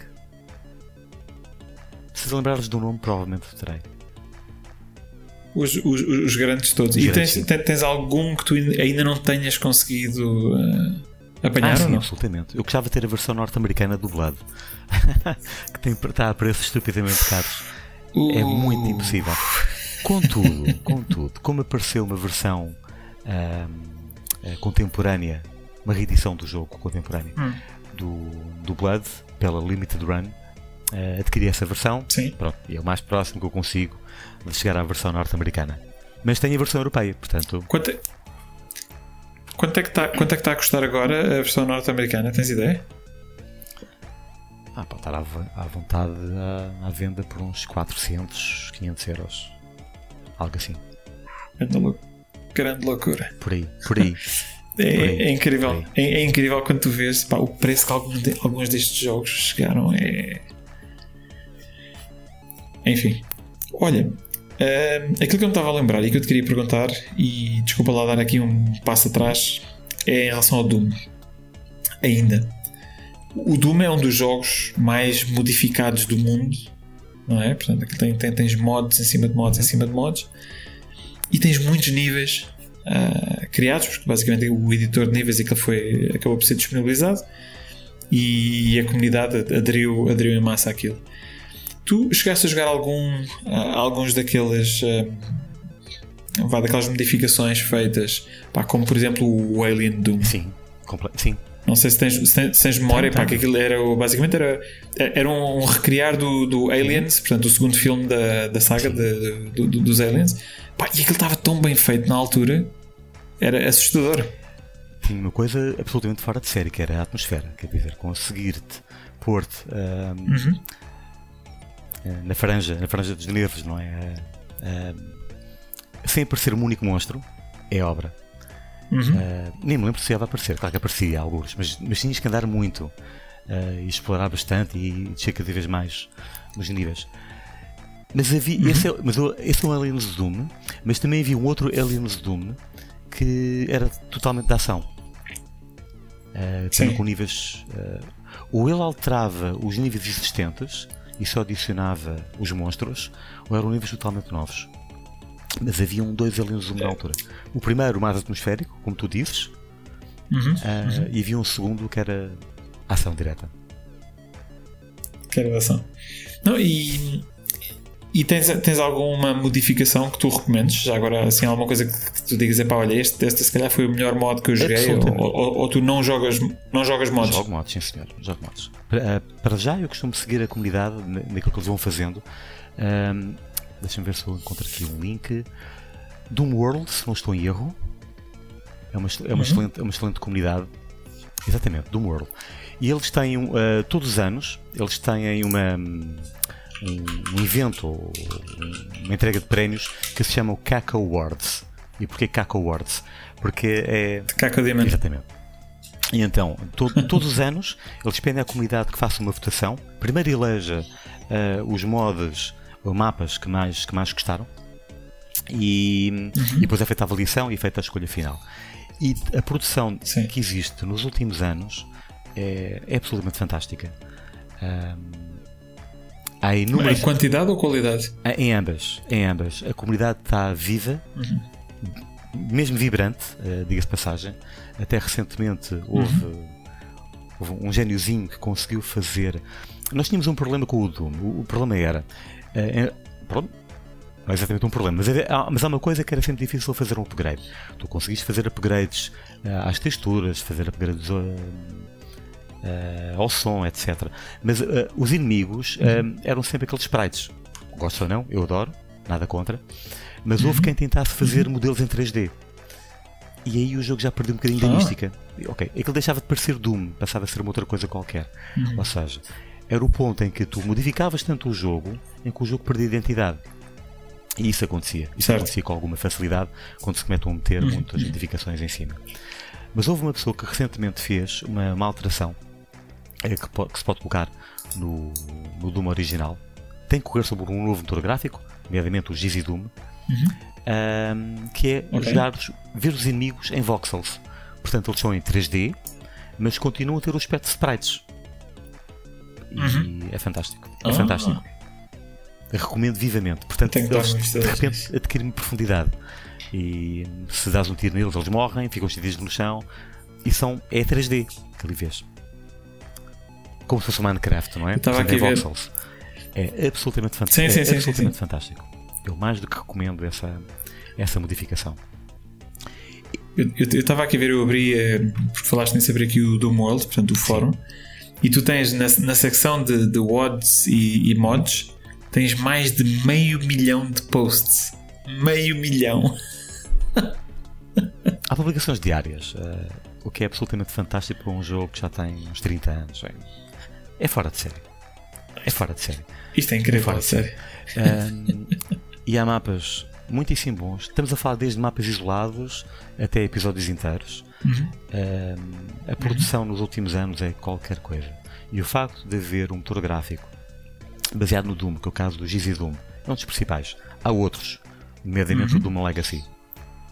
E outros ainda. Sim. Chocolate Doom, PR, Boom, PR Doom, etc. PR? Acho que é PR. Uh, mas estes são os mais, uhum. os mais conhecidos. Em que tens mapas muito, muito, muito, muito bons.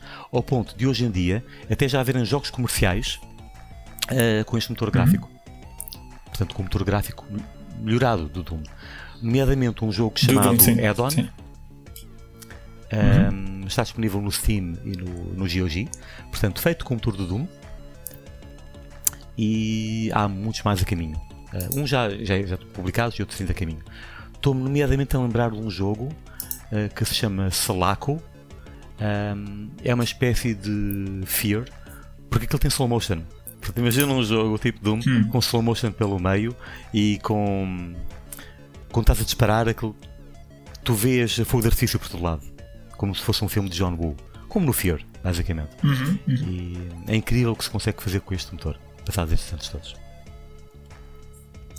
Sim, epá, tu tens tido uma ressurgência, aliás, tu, uh, se, se fores ao Steam, vês uh, uh, com alguma frequência jogos novos portanto, e jogos recentes feitos com, com ou, ou, com o motor do, do Doom ou do Quake ou com uma inspiração. Vá, o motor, se calhar, pode não ser exatamente o desses jogos, mas inspirado, não é? Estava-me a lembrar, tens um que é o Dusk, que também saiu há, saiu há, relativamente pouco tempo, que é uma coisa parecida com o, com o Quake. mais com o Quake do que, do que com o Doom, não é? Recomendo esse, recomendo esse jogo, é muitíssimo bom. É bom? É, por acaso ainda não é joguei. O jogo é muito bom. Ok, ok. Tenho que, tenho, tenho que dar uma vista de olhos. E ah, havia um outro, uma coisa chamada Hidden, acho eu. Hidden. O que, é que era? Hidden Blood Right. Acho que era, acho que era esse o nome do jogo. Que também é pronto, dentro do mesmo. Eh, dentro do mesmo estilo. Ah, mas tens, ah, pronto, tens realmente muitos jogos Esse novos. Blood Right usa precisamente o motor do, do Doom. Usa exatamente o GZ Doom. Hum. Ah, Sim. ok. okay. O primeiro jogo chamava. O, a versão original do jogo chamava só Eden Uh, foi a versão que eu joguei. Uhum. Entretanto, o jogo teve Sim. um upgrade, uh, um segundo episódio, na verdade, e acho que. Acho não, foi a partir daí que se passou a se chamar Blood Right. Ok. Já agora diz-me uma coisa, dentro destes jogos, portanto, dentro deste estilo de, de jogo e, e, mesmo indo aos clássicos, portanto, tens coisas como o Strife, uh, como, como é que se chama o outro, o Rise of the Triads. Uhum. tens, o que é que tu recomendas que não seja Doom? Portanto, porque tu claramente és um especialista em FPS da altura. Uh, o, que jogos é que tu recomendas que não o Doom e o Wolfenstein, que são se calhar o, os óbvios? Uh, recomendo o Shazam. Absolutamente. É uma pérolazinha, é uma pérolazinha um, de um jogo. Aliás, vai haver uma nova versão do Shazam uh, no GOG em breve. Portanto, acho que não há, eu creio que não há nenhuma versão digital do jogo em qualquer lado, nem sequer em formato físico, uhum. porque obviamente já não se vende. Mas, está, mas vai, vai agora sair uma versão do GOG e pronto. Estou ansioso para saber como é que, como é, que é jogado. Um, hoje em dia é jogado em Eu DOS. acho que nunca joguei isso, pá. É, é, era, era DOS? Era DOS, sim. Ainda? Sim. Eu acho que nunca joguei isso, mas espera lá, tenho, tenho agora aqui a. Tenho aqui agora a desculpa perfeita que já tenho agora no computador com o jogo chama-se Chasm the Rift. Rift. Ok. É de 1997. Vou dar uma vista portanto, de, de 1997. Portanto, isto é depois do Quake. Uhum. E o que é engraçado neste okay. jogo é que este jogo não é um jogo 3D, como o Quake, mas simula muitíssimo bem. há aqui muita magia pelo meio para nos enganar e que nos faz pensar que isto é um uhum. jogo 3D e não é. Isto é tão 3D como o primeiro. Isto é... é... tão 3D como o primeiro, como o primeiro Doom. Só, só que. A sério? Sim, sim, sim. sim. Absolutamente. Oh, é que estou a ver umas imagens isto parece mesmo 3D. Vamos lá ver. Os inimigos. 3D os primário, não é? Os inimigos são 3D. Mas o jogo é absolutamente uhum. 2D. Aliás, até um, oh, até um, documento, até um, um youtuber que é o CV, CV11, ele desconstrói este jogo e atenção, ele faz um grandíssimo elogio uhum. a este jogo e mostra claramente porque é que este jogo é 2D e não 3D. Ok. Engana muitíssimo bem. Acho que é uma, pérola, é uma pérola do jogo, acho que vale muitíssimo a pena jogar isto. Recomendado por ti, sem dúvida é para experimentar. Vou meter aqui na minha lista Uh, de 97, epá, eu espero que eu consiga correr isto com esta máquina que eu aqui tenho. Isto é um 486 DX2 a 66. Uh, bem, talvez. Talvez mais lento. Mas depende do motor. Ok. Uh, muito bem, mais alguma recomendação dentro do, dentro do género? Só dois pontos, Bruno. Uh, tu tanto podes jogar este jogo em DOSBox, funciona perfeitamente, uhum. uh, por exemplo no PC atual, se for o caso, como também num emulador que se chama Panzer Chasm Portanto, eh, é só okay. comprimires o jogo, uma pasta, e depois colocar os binários, executar uhum. e pronto, e estás, e estás a jogar com uma resolução um bocadinho maior, full screen, etc. Portanto, okay. DOSBox e Panzer Chasm. Panzer Chasm. Ok, vou dar uma vista de olhos. Muito bem. E fica aqui também a nota para os nossos ouvintes. Uh, se forem apreciadores de, de first person shooters desta, desta época, Uh, e se não tiveram também, claro, a oportunidade de, de o jogar anteriormente, olha, fica aqui também a recomendação para eles. Mais algum que, que gostasses de recomendar ou não? Uh, Deixa-me ver. Uh, sim, o segundo. Um, o Jedi Knight, Dark Forces 2. Não sei se chegaste a jogar esse jogo. Hum, sim. Joguei, joguei, joguei, O Dark Forces joguei. é um jogo muito. Tanto o primeiro como sim, o segundo. O Dark Forces é um jogo muito bom, mas o Jedi Knight 2, um, o Dark Forces 2, na verdade, para mim aquele é como um simulador de Jedi, porque hum, o jogo é muito mais ambicioso do que o primeiro, enquanto que o primeiro é mais um, um Doom clone, muito bem feito, por sinal. É um shooter. É um shooter, é um shooter Doom clone, um shooter, sim. All sim. all. Mas o segundo, uhum. o Dark Forces 2, em termos de puzzles, é muito mais ambicioso daquilo que tu tens que fazer e tens uhum. que usar muitas vezes os poderes da força para, para poder ultrapassar algum obstáculo. Um, e o facto de teres ali combate com sabre de luz, bate tudo, não é? Portanto, sim, é outro jogo que eu também uhum. recomendo bastante. Sabes que para mim o único problema que eu tenho é que o, esse jogo calhou na altura de, sei lá, de jogos MS-DOS e, e, mesmo de jogos em geral. Uh, pá, daquele que eu considero que foi a pior altura, que foi os primeiros jogos em 3D. 3D, 3D, não é? Não como o Doom epá, em que aquilo acho que envelheceram, envelheceram todos tão mal. Eu não sei se, tive, se tiveste a oportunidade de voltar a jogar o, o Dark Forces 2 ou não. Eu, eu, eu, ainda não. Eu nunca mais o joguei. Joguei na altura, gostei. Uh, mas eu tenho ideia que eu. E, e, que tal? Achas que envelheceu bem? Uh, sim. posso dizer que sim. Eu joguei o jogo recentemente, inclusive com texturas com upscaling. Portanto, se aquela parte gráfica assusta um bocadinho, uh, sim, há soluções. Uhum. Há soluções. Portanto, e estamos mesmo a falar de upscaling. Portanto, não, não é texturas completamente novas em que o jogo fica. A direção artística vai uhum. pelo, pelos canos, não. Pelo cano. Consegue manter a identidade original, mas pronto, mas mais apelativo, mais os, aos, olhos de hoje, aos dias de hoje. E, isso, isso é verdade, eu, eu, também, eu também me esqueço que nós estamos no PC e no PC acho que a comunidade de modding é, não, é, não para.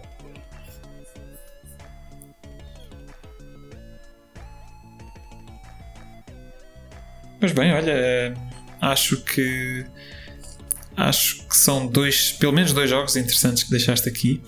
Uh, eu tenho uma memória muito boa também do Rise of the Triad. Uh, Lembro-me de ter jogado na altura bastante. Uh, não sei se, se foi um jogo que tiveste a oportunidade de jogar na altura ou mais recentemente, se gostaste ou não. De todo. Não, não, não foi o jogo que me passou na altura. Uhum. mas estou à espera que, que apareça agora a nova edição do Rise of the Triad. Vai surgir uma nova versão, creio uhum. com mais mapas, talvez um tour diferente. Naturalmente não, não será um jogo a funcionar em DOS, será algo um, que funciona em Windows, sim. talvez até com maiores resoluções. E, e sim, acho que uhum. aí vai ser a oportunidade para eu poder jogar este jogo uma ponta a outra, pela primeira vez. Pela primeira vez. Olha, eu, eu, tenho quase a certeza que tu vais gostar, portanto, sabendo que tu és um fã deste tipo de, de jogos. Um, eu na altura gostei imenso, gostei imenso do jogo, achei-o achei diferente, mas familiar o suficiente, percebes? Para nós, uh, para, para, gostar e para considerar um dos Doom clones uh, de, de, qualidade, mas ao mesmo tempo diferente o suficiente para trazer aqui umas coisas, uh, umas coisas novas para, para, para, a mesa, portanto, para nos fazer. Ou para nos incentivar a jogar, vá, por ser pela, pela diferença. Eu lembro de, de haver aquelas plataformas móveis que havia no jogo uhum. eh, elevadores e plataformas que davam lá para o outro. Uhum, uhum. Sim, sim, sim, sim, sim, sim. Sim, tinha, o, e os gráficos em si eram mais, uh, vá, mais digitalizados, se, se, é que faz, faz sentido. Faz, faz. Era mais digitalizado do que ser pronto. artístico, não é? Ao contrário de um Doom ou de um Wolfenstein. Sim. Sim. Sim. Por acaso é assim, não sei se isto é coisa que tenha envelhecido bem, porque normalmente esse tipo de jogos uh, uh, é sempre preferível teres uma direção artística um bocadinho mais. Uh, cuidada do que, do que só gráficos digitalizados sim. que tal, talvez não tenham envelhecido tão bem, mas eu acho que sim. Não sei, olha, tenho, tenho, tenho que voltar a jogar um dia destes para ver se, se ainda é bom ou não. Uh, tu ainda há bocadinho falaste numa coisa que, que se não te importares, epá, eu, eu abordava agora aqui contigo, que é no colecionismo de jogos, uh, em, particular Big Box, ok? Porque uh, na comunidade não é tão grande, diria eu, como, como tens das consolas, epá, tens mais gente a a, comprar e vender jogos de Mega Drive e de Super Nintendo e esse tipo de coisas. A comunidade de Big Box de jogos PC é um bocadinho mais seleta, diria eu, e mais, mais limitada em termos de, de tamanho, não é? é mais, uh, mais pequena. Tens algum. Uh, tu, o que eu quero perguntar é como é que tu compras os teus jogos? eBay ou, ou tens algum, alguns fóruns e outros sítios da especialidade onde tu procuras os jogos? Um, costumo comprar nos sítios onde se pode fazer estas transações, como o eBay, também o OLX. Muitas vezes encontro uhum. algumas, uh, algumas grandes oportunidades por, por, por aqui. Um, ainda recentemente consegui comprar três test drives dessa, dessa forma, quase que completando uhum. a coleção que eu queria dos meus test drives. Um, às vezes também troca direta, uh, troca, ou melhor, compra direta a alguém da, da comunidade. Isso às vezes também acontece. Ok, e tens, e tens algum, uh, algumas dicas para dar a, a, algum dos nossos ouvintes que queira começar a colecionar jogos de Big Box agora? Tenho. Uh, não gastar muito é a grande, acho que é a, é a grande dica. Uh, por vezes quando se, quando se quer muito ter aquele jogo, uh, pode-se estar tentado uhum. a gastar um pouco, mas uh, a, melhor, a melhor solução é mesmo aguardar, aguardar um bocado. Porque de outra forma, uh, esta coleção torna-se muito dispendiosa muito rapidamente. Pois. É, bem, assim, quando, quando falamos do. Ainda há bocadinho falávamos do Blood que custa 500 dólares, não é? Uh, pois. Claro, logo aí, logo aí há títulos muito impossíveis.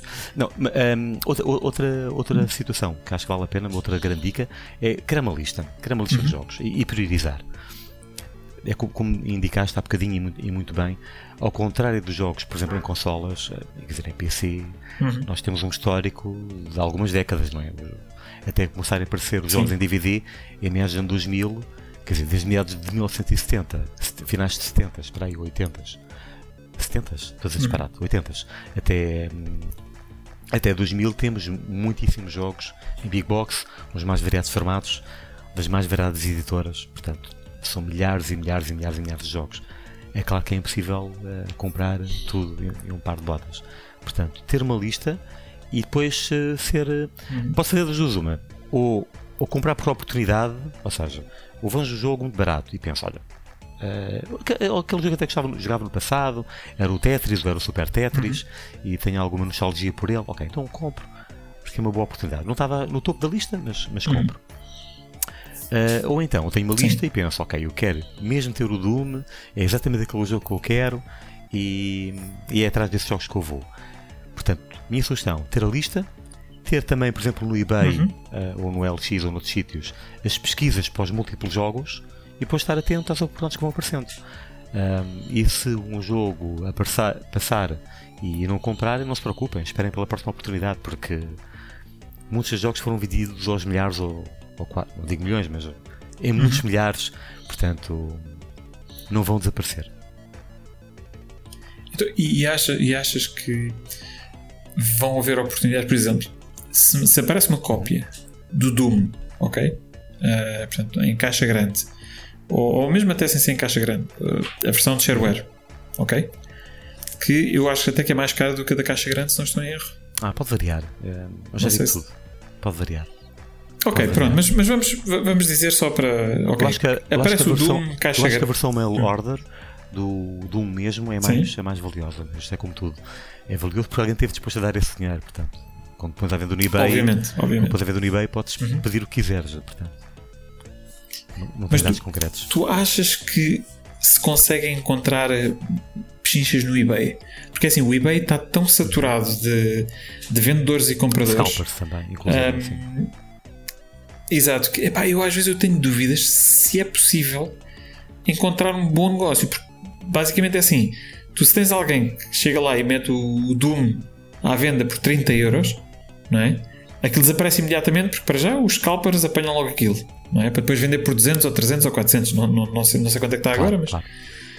Um, e eu às vezes eu tenho dúvidas se eu alguma vez vou fazer uma, uma pesquisa, um, uma pesquisa para ter o, o Doom, porque pá, eu, eu tenho a ideia que eu nunca vou conseguir aquilo a um preço uh, decente, vamos dizer. Não sei se tens essa experiência ou não.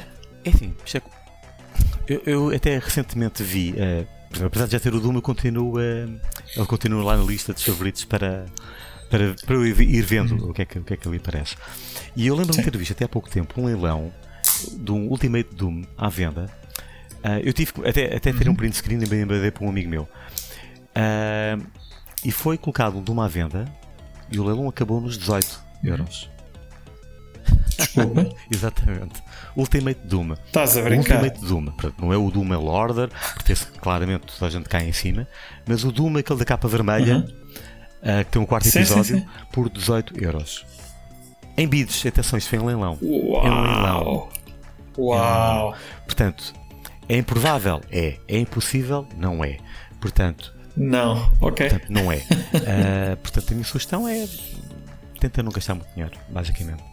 Uh, não, tenho, tenho, a minha resposta. É, é, é, é por aí. Estas coisas podem acontecer e podia ser um de vocês. A minha outra, outra sugestão que eu tenho é, por exemplo, inscreverem-se num grupo que é o Big Box PC Game Marketplace. É uma comunidade uhum. de colecionadores que também vendem uhum. e, e, é uma comunidade, em 99% dos casos, séria. Eu digo 99% dos casos porque houve recentemente uma situação de fraude de venda de jogos caríssimos de Big Box. Ah, foi com o italiano, não foi? Exatamente. E ele era um, Exato, ele era um colecionador e, e vendedor uhum. em muita autoestima na comunidade. Ela era inclusive um perito em falsificações de jogos, por irónico que pareça, uhum. principalmente em, eh, com os últimas, se não me engano, acho que era essa área de expertise dele, uh, mas ele acabou uhum. depois por também ter tentação e parece alegadamente, acho, acho que está validado por múltiplas fontes, que, sim, que vendeu jogos uh, que não eram falsificados. Que eram falsificados. E depois até com melhor, é análise, depois até com melhor análise até se verificava que as falsificações não eram assim tão boas. Portanto, sim, essa é uma sombra que é uma sombra que assombra a nossa, a nossa comunidade, não é? É o facto de não haver a garantia de, mesmo gastando dinheiro, de que essa coisa seja fidedigna.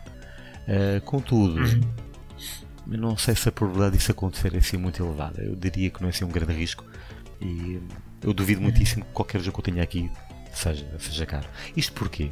Porque tem o trabalho de fazer uma falsificação é ter que haver um retorno. Portanto, quando alguém falsifica um jogo, não vai pôr à venda no eBay por 50 euros ou, ou se calhar por 100 ou por 200. Claro. Vai vender por muito mais, uhum. porque aquela peça única, aquela disquete assinada pelo, pelo Lord.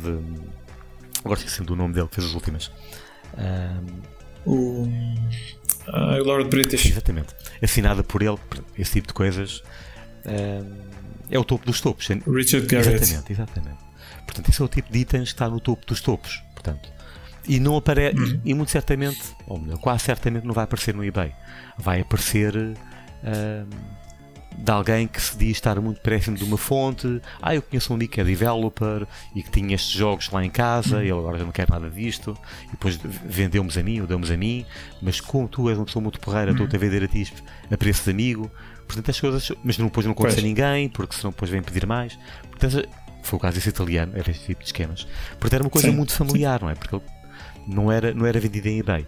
Portanto, eu creio que em eBay não há esse, uhum. não há esse risco de, dessas situações ocorrerem. Muito, muito honestamente. É assim, quando, quando, quando falas de coisas muito caras, epá, a probabilidade é sempre maior. Não é? é maior claro. Porque é, é, como tu dizes, já, já que vais falsificar, ao menos falsificas uma coisa que vai dar claro, dinheiro. Claro. Não vais falsificar uma coisa que vai dar 20 ou 30 euros. Claro, claro. Portanto, como a partida não são esses itens que nós estamos aqui à procura, não é? Nós estamos à procura, não estamos à procura do uhum. primeiro, última, do última um ou, ou coisas desse género. Um, sim, acho que não há. Acho que não é um risco para, para nós. Estamos aqui a falar, é estamos aqui a falar uh, do topo dos topos a nível de colecionismo. Uhum. E já que, já que estás a falar em, em colecionismo e, e, estamos a falar em jogos de first person shooters e Doom, saiu há relativamente pouco tempo, e é relativamente pouco tempo é assim, não te esqueças que estás num podcast que fala de retro, mas saiu há relativamente pouco tempo uma expansão oficial do Doom, não foi? Uh, sim, o Sigil, feito pelo, pelo John Exatamente, pelo John, que tu também tens. Eu também tenho.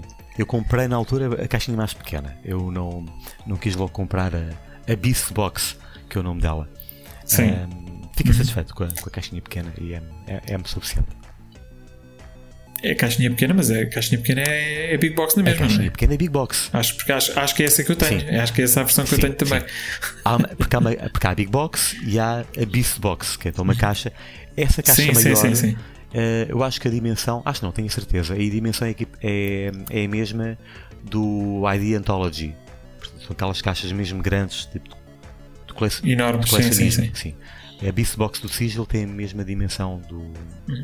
dessa da ID Anthology. E, e, o que é que achaste de, dos, dos níveis do, do Sigil?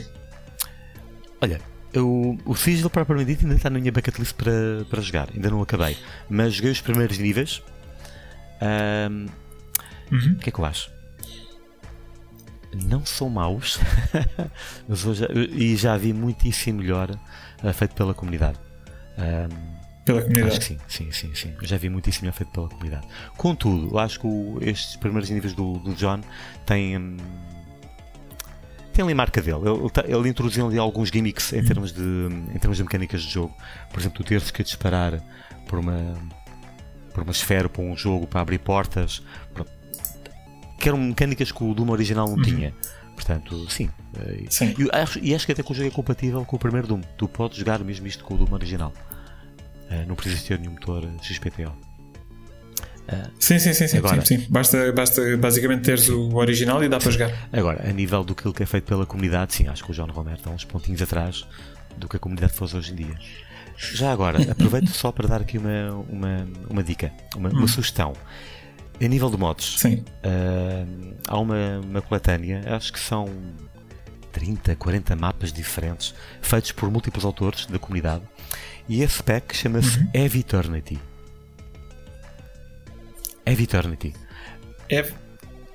Eternity. Ok. E é absolutamente fantástica.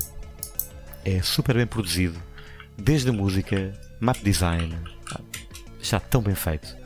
Um, aquele foi um daqueles projetos comunitários, teve um ou dois mentores para manter o, o rumo daquilo, um, mas os mapas são tão bons, é tão bem feito. Vale, vale mesmo muito a pena.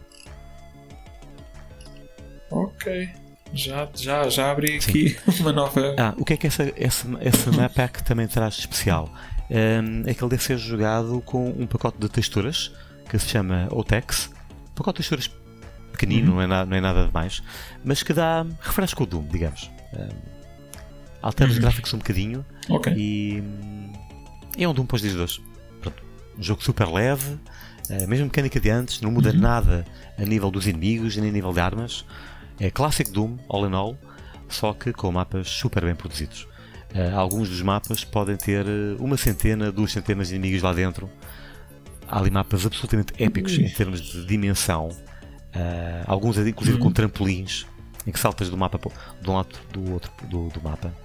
Eh, Oh, wow. Yeah, a escala é absolutamente fantástica. Nem todos os mapas são assim, atenção. Há mapas mais pequeninos, mais contidos, depende dos autores. Ahm, mas é super Isto interessante. corre, isto corre no, no motor do Doom. Não, não corre. Tem, que ser- tem que ser no, no GZ Doom, tem que ser um motor atual. Dias de Doom, ok. Portanto, mais, mais atuais. Ah, ok, estou a ver. Pois isto foi lançado em 2019. Isto é recentíssimo. É muito recente. É muito recente.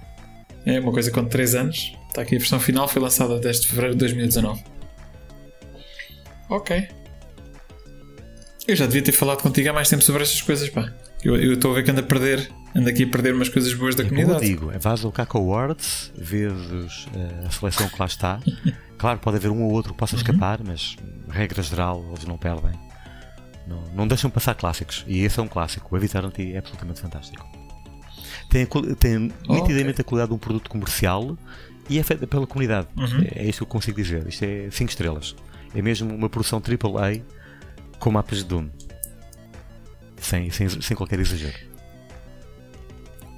Muito bem, olha, eu vou, vou ver e fica também aqui a recomendação para os nossos, para os nossos ouvintes que sejam fãs do, do Doom ah, e que ainda não conheçam o Eve Eternity.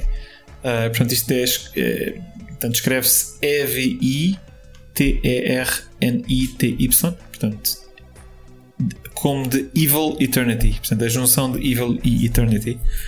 Um, e pronto, fica aqui a recomendação de Luís.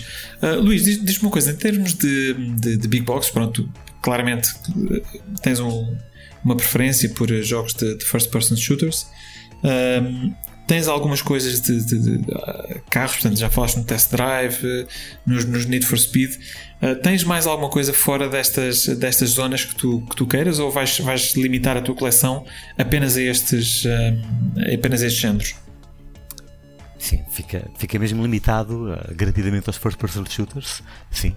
Uh, no que toca ao Need for Speed, sim, tenho a minha coleção finalizada, digamos. Talvez, talvez apanhe, se conseguir apanhar o Hot Pursuit 2, uh, irei também a ele, mas para já está fechado. Uh, o que é que eu também tenho aqui, noutros jogos? Também tenho aqueles, um, aqueles jogos de combate espacial, portanto, o Wing Commander 1, 2, X-Wing, um, Free Space 2, que é um enorme jogo, é um jogão, o Free Space 2. Eu não sabia Sim. e quando joguei fiquei, fiquei mesmo muito, muito surpreendido com o que ali está. Ah, outros jogos também, Comanche, o primeiro Comanche, o Comanche Maximum, O Maximum o Maximum Overkill. Overkill, que é um jogo fora de série. Quando joguei aquilo pela primeira vez no 4 de 6, pensei, isto é, isto é fora de série. Isto parece real, não é? Foi, foi quando eles começaram a explorar o voxel, os, eh, os voxels. os- o voxel, não é? os voxels.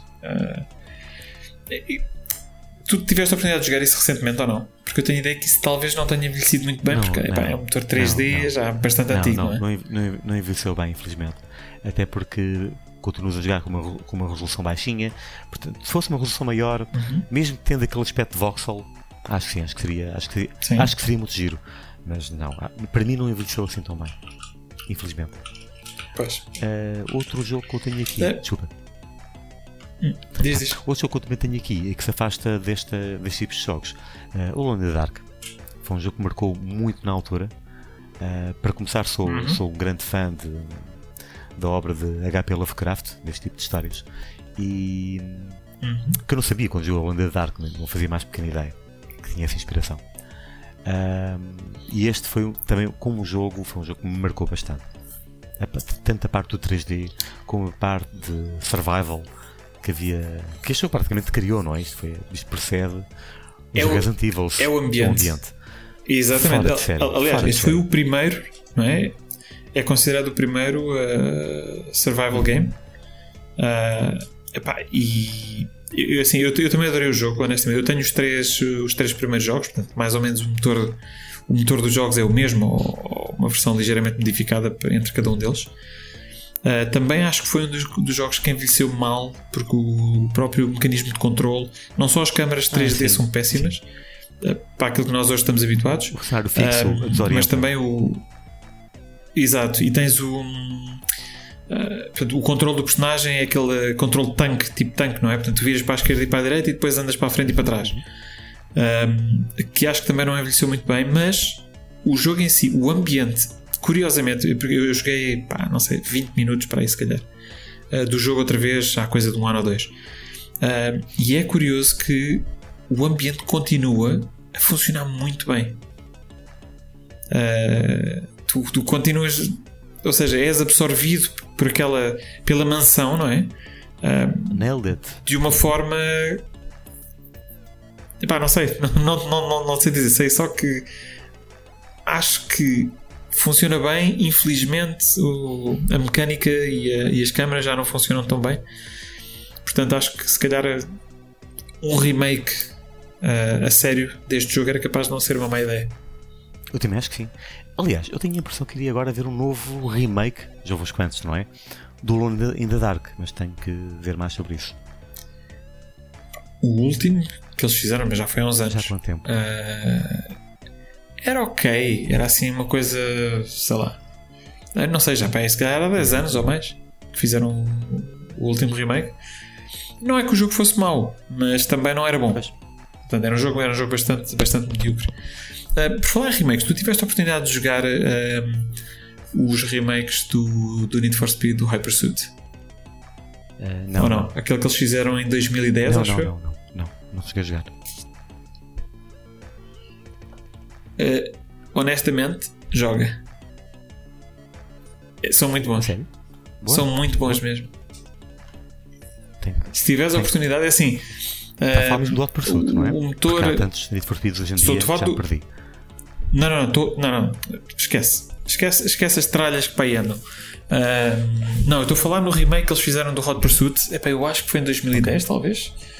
Uh, deixa lá ver. Hot Pursuit, Hot Pursuit. E tens uma versão remastered. Uhum. Portanto, em 2010 foi quando saiu, uh, foi quando saiu o primeiro e depois eles fizeram agora um, um remasterzito. Vá lá. Ok. Uh, há coisa de pai, 3 anos ou 4, mas, mas mesmo se jogares o original, honestamente, de 2010, epá, não, não é assim tão diferente daquilo que saiu agora. Uh, mas honestamente, epá, se tiveres a oportunidade, joga, Luís, porque eu tenho a certeza que vais gostar. O jogo está muito giro, uh, acho que conseguiram uh, dar uma emoção à- às perseguições. uh, muito engraçado, muito engraçado. Portanto, fica só, fica só aqui a nota se ainda não tiveste a oportunidade. Vou, olha, vou, vou, uh, vou apontar sim. Eu, na altura, quando aos Need for Speed, eu divorciei-me da série depois de ter jogado Uhum. o Need for Speed Underground 1 e 2. Que gostei, atenção. Mas o facto de eu ter insistido numa fórmula de hum, eh, tu- hum, Fast and Furious, basicamente, não é?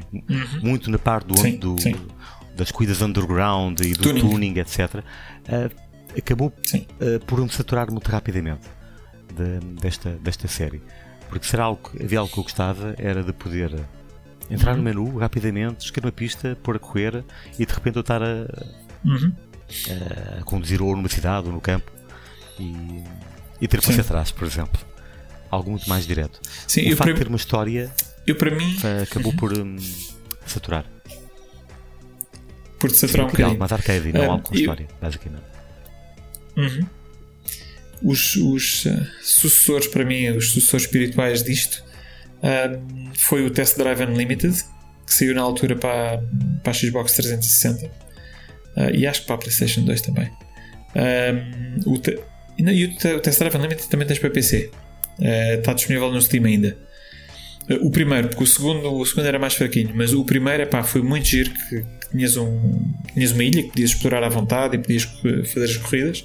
Pá, e entretanto, eh, os, eh, os Forza Horizon, que são se calhar aqueles que, que, que têm carregam um bocadinho este espírito de ok, entras dentro de um carro desportivo e fazes corridas.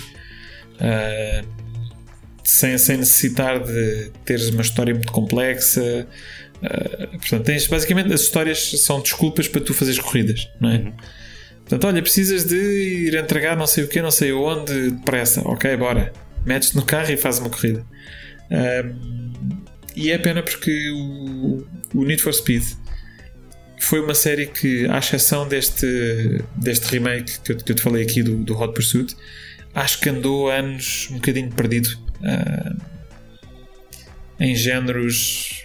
Pá, não sei. ah, eles chegaram a fazer ah, tipo um, um filme quase, ou- as cutscenes serem filmadas. Acho que não funcionou bem porque se colou demasiado, como tu dizias há pouco, eh, se colou demasiado à- ao submundo do tuning.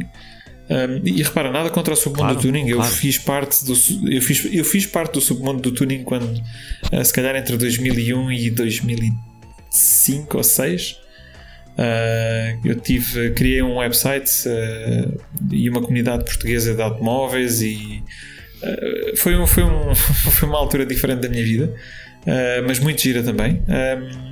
Epá, e eu apreciei os, os Need for Speed quando eles foram para os portanto, para, para o tuning.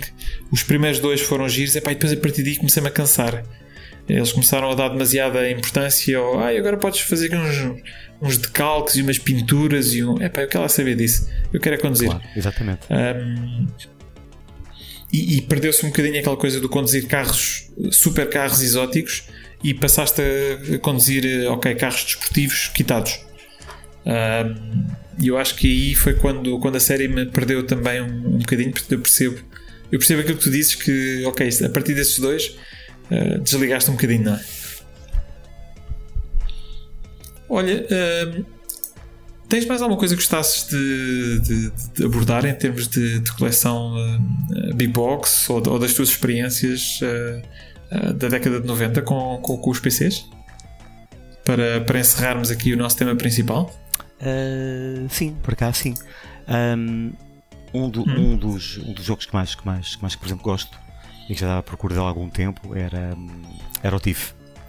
Uh, a primeira versão que eu consegui. Uhum. Tem três caixas, tem três B-Boxes do TIFF, honestamente.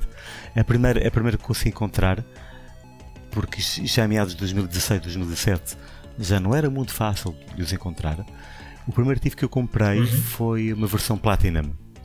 um, que ainda tenho e vou, Sim. ficar com ela. Uh, mas faltava mesmo a edição original.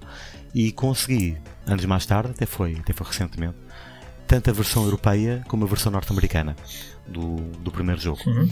A diferença é que no caso da versão norte-americana é, são aquelas caixas em formato de losango da, da Eidos, portanto são Uhum. caixas muito, muito Sim. giras.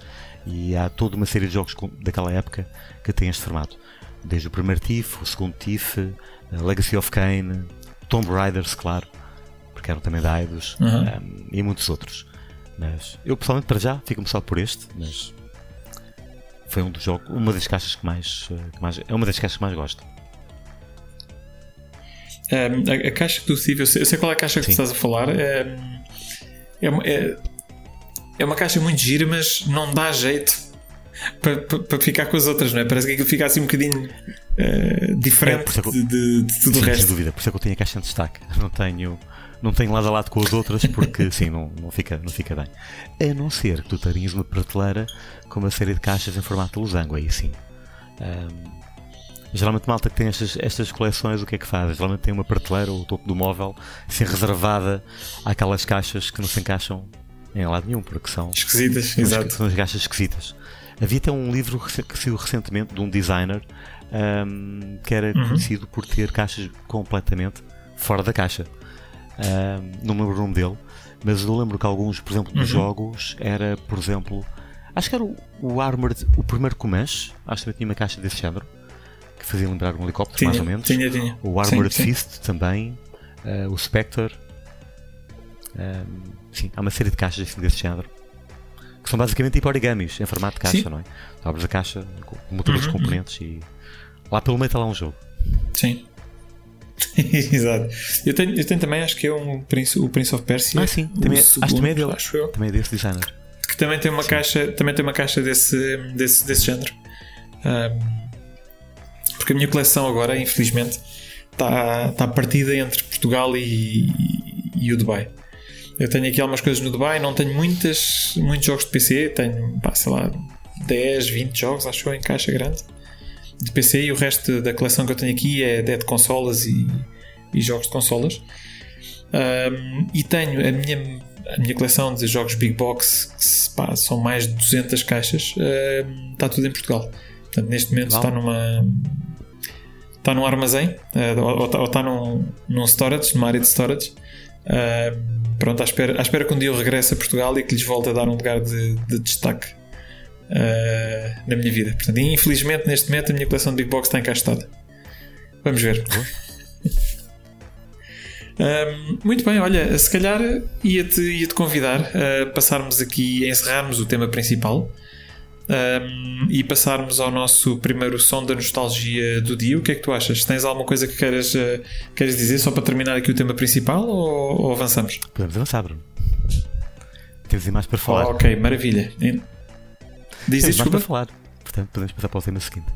Te- Temos mais para falar, temos mais para falar.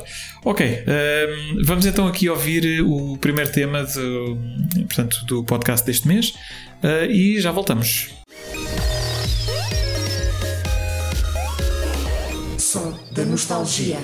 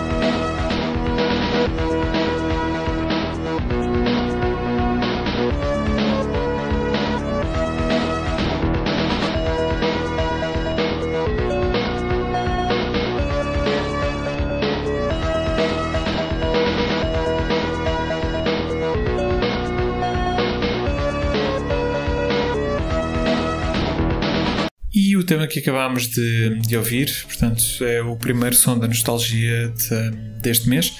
Uma música escolhida por mim uh, do videojogo Star Control 2 uh, de Earth One Masters, uh, que é um jogo de exploração espacial para, para MS-DOS, que também tem uma versão para, para a 3DO e que é um jogo de, de, exploração espacial. A música que nós ouvimos uh, especificamente aqui chama-se Hyperspace e é a música que nós ouvimos sempre que no jogo uh, viajamos de um planeta para o outro ou de um sistema solar para o outro um, através do, do hiperespaço. Portanto, uma música que, que foi criada um, pelo, pelo Rico Nuota Jarvi ou Nuota Yarvi. Uh, eu devo estar aqui a assassinar o nome, mas. Uh, e foi, portanto, foi o compositor deste, deste tema.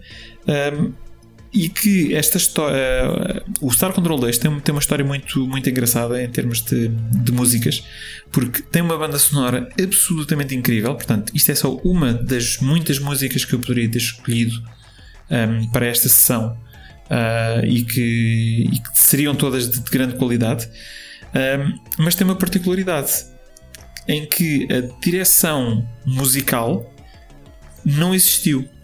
Portanto, uh, este jogo, todas as músicas do jogo foram escolhidas de um concurso que foi criado já no final da produção do, do jogo, porque eles tiveram problemas, problemas financeiros com a produção do jogo e para o final já não, já não tinham dinheiro para, uh, para pagar a ninguém para fazer uma música. Portanto, o que eles fizeram foi: olha, vamos fazer um concurso onde vamos aceitar uh, portanto, músicas enviadas por, por compositores que queiram que a sua música figure no jogo e vamos dar um prémio de 500 dólares ao vencedor.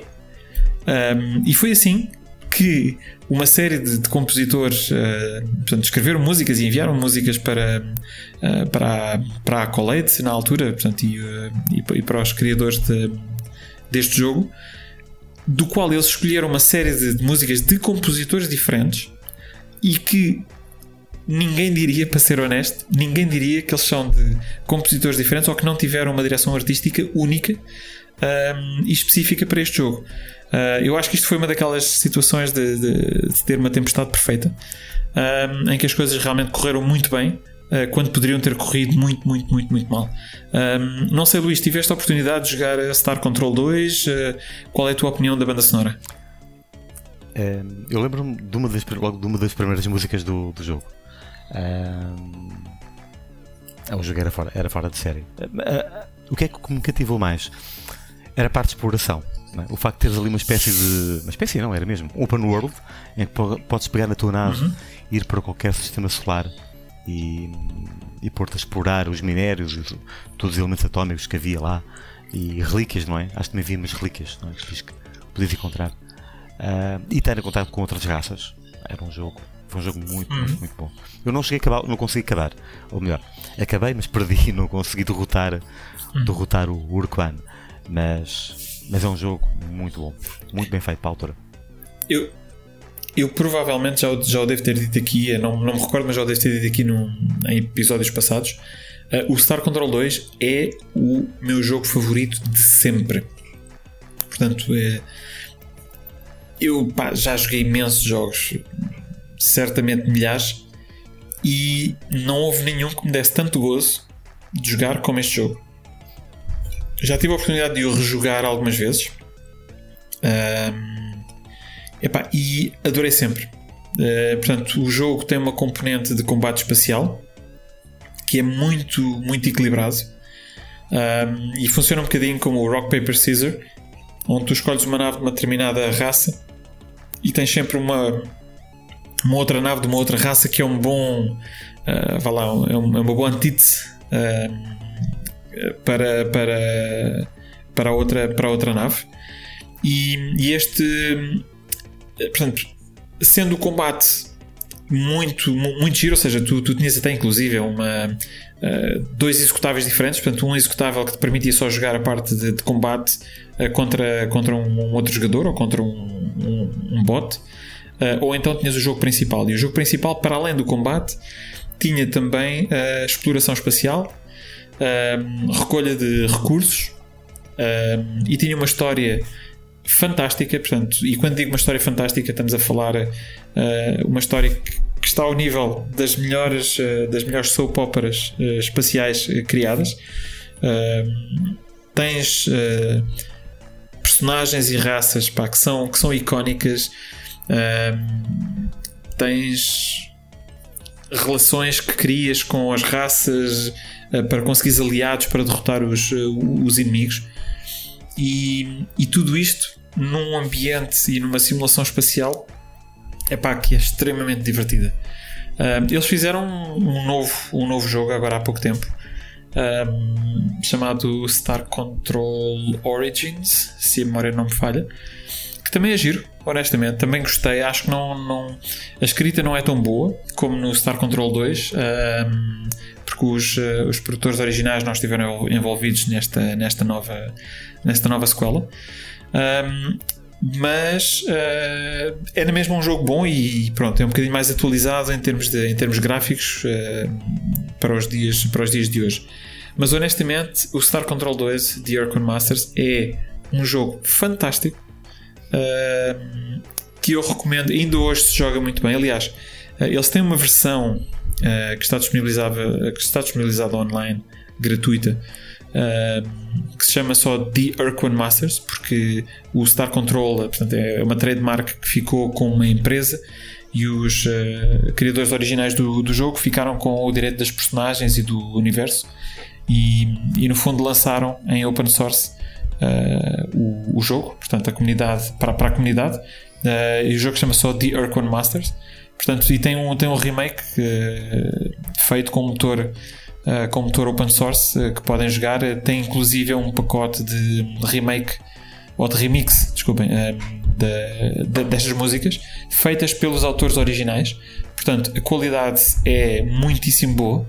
Um, e como curiosidade, nós há pouco falávamos nos jogos que corriam em MS-DOS e que utilizavam o PC Speaker para uh, tocar música digitalizada. Este é um deles e eu arrisco-me a dizer que, dada a qualidade da banda sonora, é talvez o melhor exemplo uh, que se pode ter em MS-DOS e, e, utilizando o PC Speaker, uh, o melhor jogo em termos musicais para MS-DOS e PC Speaker.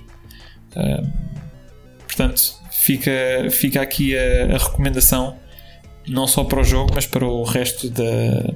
para ouvir o resto da banda sonora, que é realmente de, de, de grande, de grande qualidade. Não sei, Luís, tens mais alguma coisa que gostasse de acrescentar antes de avançarmos? Não, nada a acrescentar. Ok, então uh, o que vem a seguir aqui no nosso, no nosso alinhamento uh, é as memórias do baú. Portanto, nas memórias do baú uh, é a nossa secção onde nós partilhamos memórias dos nossos tempos de, de infância e, de, e das nossas memórias retro. Memórias do baú. Eu, a memória que eu trago hoje uh, é a memória da compra do meu segundo computador. Portanto, eu já aqui disse: o meu primeiro computador foi um PC1 da Olivetti que os meus pais me compraram quando eu tinha 10 anos. E passados uns anos, portanto, aquilo, o computador começou a ficar lento e ultrapassado, não é? Portanto, o próprio monitor ainda era preto e branco, não tinha disco rígido, portanto, aquilo era só, era só com disquetes e o processador era, pronto, era, era, era limitado. Uh, e chegou a altura de, ok, até porque eu na escola nessa altura já estava a tirar, a tirar informática, portanto também já tinha uh, outras necessidades do ponto de vista da aprendizagem que o PC1 da Olivetti já não estava a dar conta do recado. Uh, e eu falei com os meus pais e pronto, ok, vamos, vamos, comprar, vamos comprar um computador ou vamos comprar outro computador para, para atualizar. e eu recordo-me como se fosse hoje da loja. Portanto, era uma loja que estava ao lado das Amoreiras, uh, que ou vendia computadores da Compaq, ou era uma loja da Compaq. Eu tenho a ideia que, inclusive, era uma loja da Compaq, uh, porque eles tinham lá os, os, modelos, na altura em que eu lá fui, os modelos que eles tinham em exposição eram, eram os modelos da Compaq. Uh, mas a curiosidade é que a loja não era uma loja que fosse normalmente visitada pelo público. Portanto, toda a loja transpirava a ambiente corporativo. Um, portanto, naquela altura, em vez de. E eu honestamente não sei porque é que os meus pais me levaram ali em vez de me levarem a, a uma Triudes ou uma das outras lojas que na altura vendiam PCs. Um, eu penso que foi uma recomendação de alguém do trabalho da minha mãe, provavelmente, uh, que lhe terá dito: Olha, vai aqui que eles têm computadores de, de qualidade. E realmente é assim, os compactos uh, na altura, e o compacto que eu acabei por comprar. Uh, eram, eram uns furos acima do ponto de vista de qualidade de construção em relação aos, aos clones, aos outros clones que haviam, mas por outro lado também se pagava e pagava-se e pagava-se bem. Um, eu acabei por comprar um Compact Desk Pro, uh, um 386 a 25 MHz. Um, na altura, a minha mãe pagou aquilo que seria o equivalente a 1700 euros hoje em dia. Uh, desculpem, a 1700 euros à data, o que será 3.500 euros aos dias de hoje, mais ou menos com a, com a inflação, portanto, o equivalente a 3.500 euros. Um, Epá, que foi um computador caríssimo na altura, uh, mas aquilo pá, era de muitíssima qualidade. Aliás, uh, eu comprei, comprei agora, como, como, como, falava há pouco, comprei agora um, o mesmo computador uh, que, consegui, consegui ganhar portanto, no, no eBay, portanto, que veio de Inglaterra. porque eu queria, queria no fundo ter, voltar a ter o mesmo computador que tive na altura na altura de, portanto, em que tive este PC. Um, mas a minha memória é entrar numa loja completamente corporativa, portanto, toda a gente que lá estava de fato e gravata uh, atenderam-nos, provavelmente a pensar que nós iríamos comprar 50 ou 60 computadores para uma empresa. Uh, quando nós chegámos à conclusão que okay, nós queremos é um computador só, para só aqui para o nosso filho, uh, e eu lembro-me de Normalmente nestas lojas, portanto, tinha sempre jogos a, a serem uh, disponibilizados, ou seja, a serem demonstrados, não é? Porque, porque a funcionar de chamariz para as pessoas comprarem. Uh, e eu recordo-me de, neste dia, olhar para os computadores e aquilo que eles lá tinham eram bases de dados, uh, folhas de cálculo, correr nos computadores. Uh, tinha, havia uma, um programa de, de, música, de criação de música, e só havia lá no fundo um computador que estava a correr uh, que estava a correr um jogo. Eu já nem me recordo qual é que era o jogo, mas eu lembro na altura de dizer: esta loja é muito aborrecida, não podíamos ter ido comprar o computador num sítio mais interessante. E tenho, tenho, honestamente, tenho memórias muito boas deste, deste computador e do meu 386. Um, foi com ele que eu vivi a época de ouro de jogos do, do MS-DOS. Uh, é hoje em dia, eu reconheço, é hoje em dia um bocadinho, se calhar um bocadinho lento, uh, ou mais lento do que aquilo que eu gostaria para esta altura. Uh, se calhar teria ficado mais bem servido com 486 a 33, que nesta altura seria mais ou menos também aquilo que se, que se estaria a vender. mas pronto, isto foi, foi o que foi possível comprar. e eu acho que não diminuiu em nada o, o meu prazer e o meu gozo de, de jogar nestas. Uh, portanto, no, nesta plataforma de, de MS-DOS, que aliás que me acompanhou durante muito mais anos, até que eu começasse a, a jogar em consolas muito mais tarde. Uh, e pronto, é esta, é esta a memória que eu queria trazer. É uma, é coisa muito simples, é só dizer que olha, entrei numa loja e, estava à espera de uma coisa e, e vi outra. Uh, mas foi, foi uma experiência muito gira e que, e que resultou na compra de, uh, do meu computador. Eu, entre o primeiro computador e este computador, honestamente, eu não sei entre os dois qual é aquele que eu gosto mais. Uh, mas estou tentado a dizer que, ok, se retirarmos o facto do primeiro computador ter sido o primeiro, não é? Portanto, e, e não há nada que substitua o, primeiro, uh, eu diria que este, se calhar, foi o meu computador favorito de, de sempre. Uh, e estou, estou muito contente de, de, ter aqui novamente ao meu lado. Aliás, estou a olhar para ele, vocês não podem ver, mas eu estou a olhar para ele enquanto estou a, enquanto estou a falar e estou muito contente de ter a oportunidade de, de voltar a, a reconstruir uh, e a, a, reconstruir as memórias uh, da minha infância diretamente com, com esta máquina. Uh, e pronto, e era isso que eu vos queria trazer. Luís, não sei se tens algum comentário tenho. em relação ao que tenho, disse. Tenho. Aliás, lembrando do, do qual foi o meu primeiro computador. Quer dizer, o meu primeiro computador que eu tive, PC, PC, foi um, um Schneider. Foi um Schneider Euro PC com monitor Hércules. Um Euro PC. Um Euro PC, Euro PC. Uh, uma boa, que, era, que era o concorrente, era o concorrente do PC1 da Olivetti que foi o que eu tive. Na altura tinhas esses dois.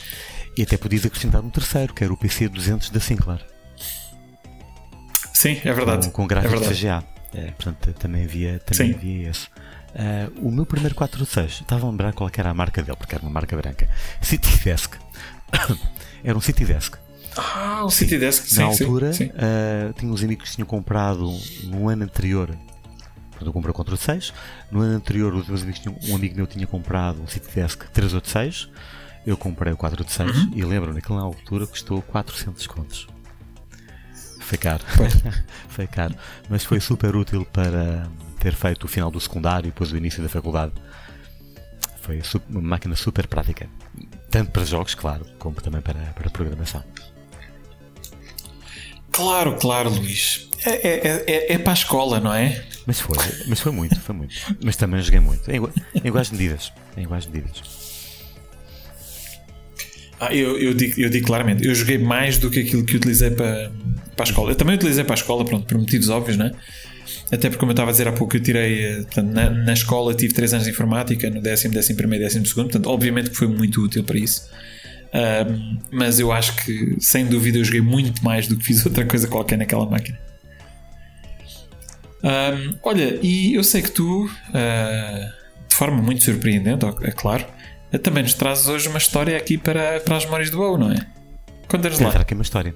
A história que eu trago pronto, tem a ver com aquelas histórias que geralmente são, só um jogo de computador nos consegue trazer, não é? Quando tens uma história única e hum, um jogo te faz mostrar algo de novo que nunca, que nunca tinhas visto antes. E a história que eu trago aqui é sobre o System Shock, eh, que é um jogo de 1994.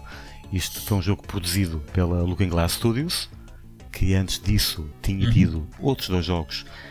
Também na primeira pessoa, mas mais de aventura, mais de exploração, que foram o último Underworld 1 e o último Underworld 2.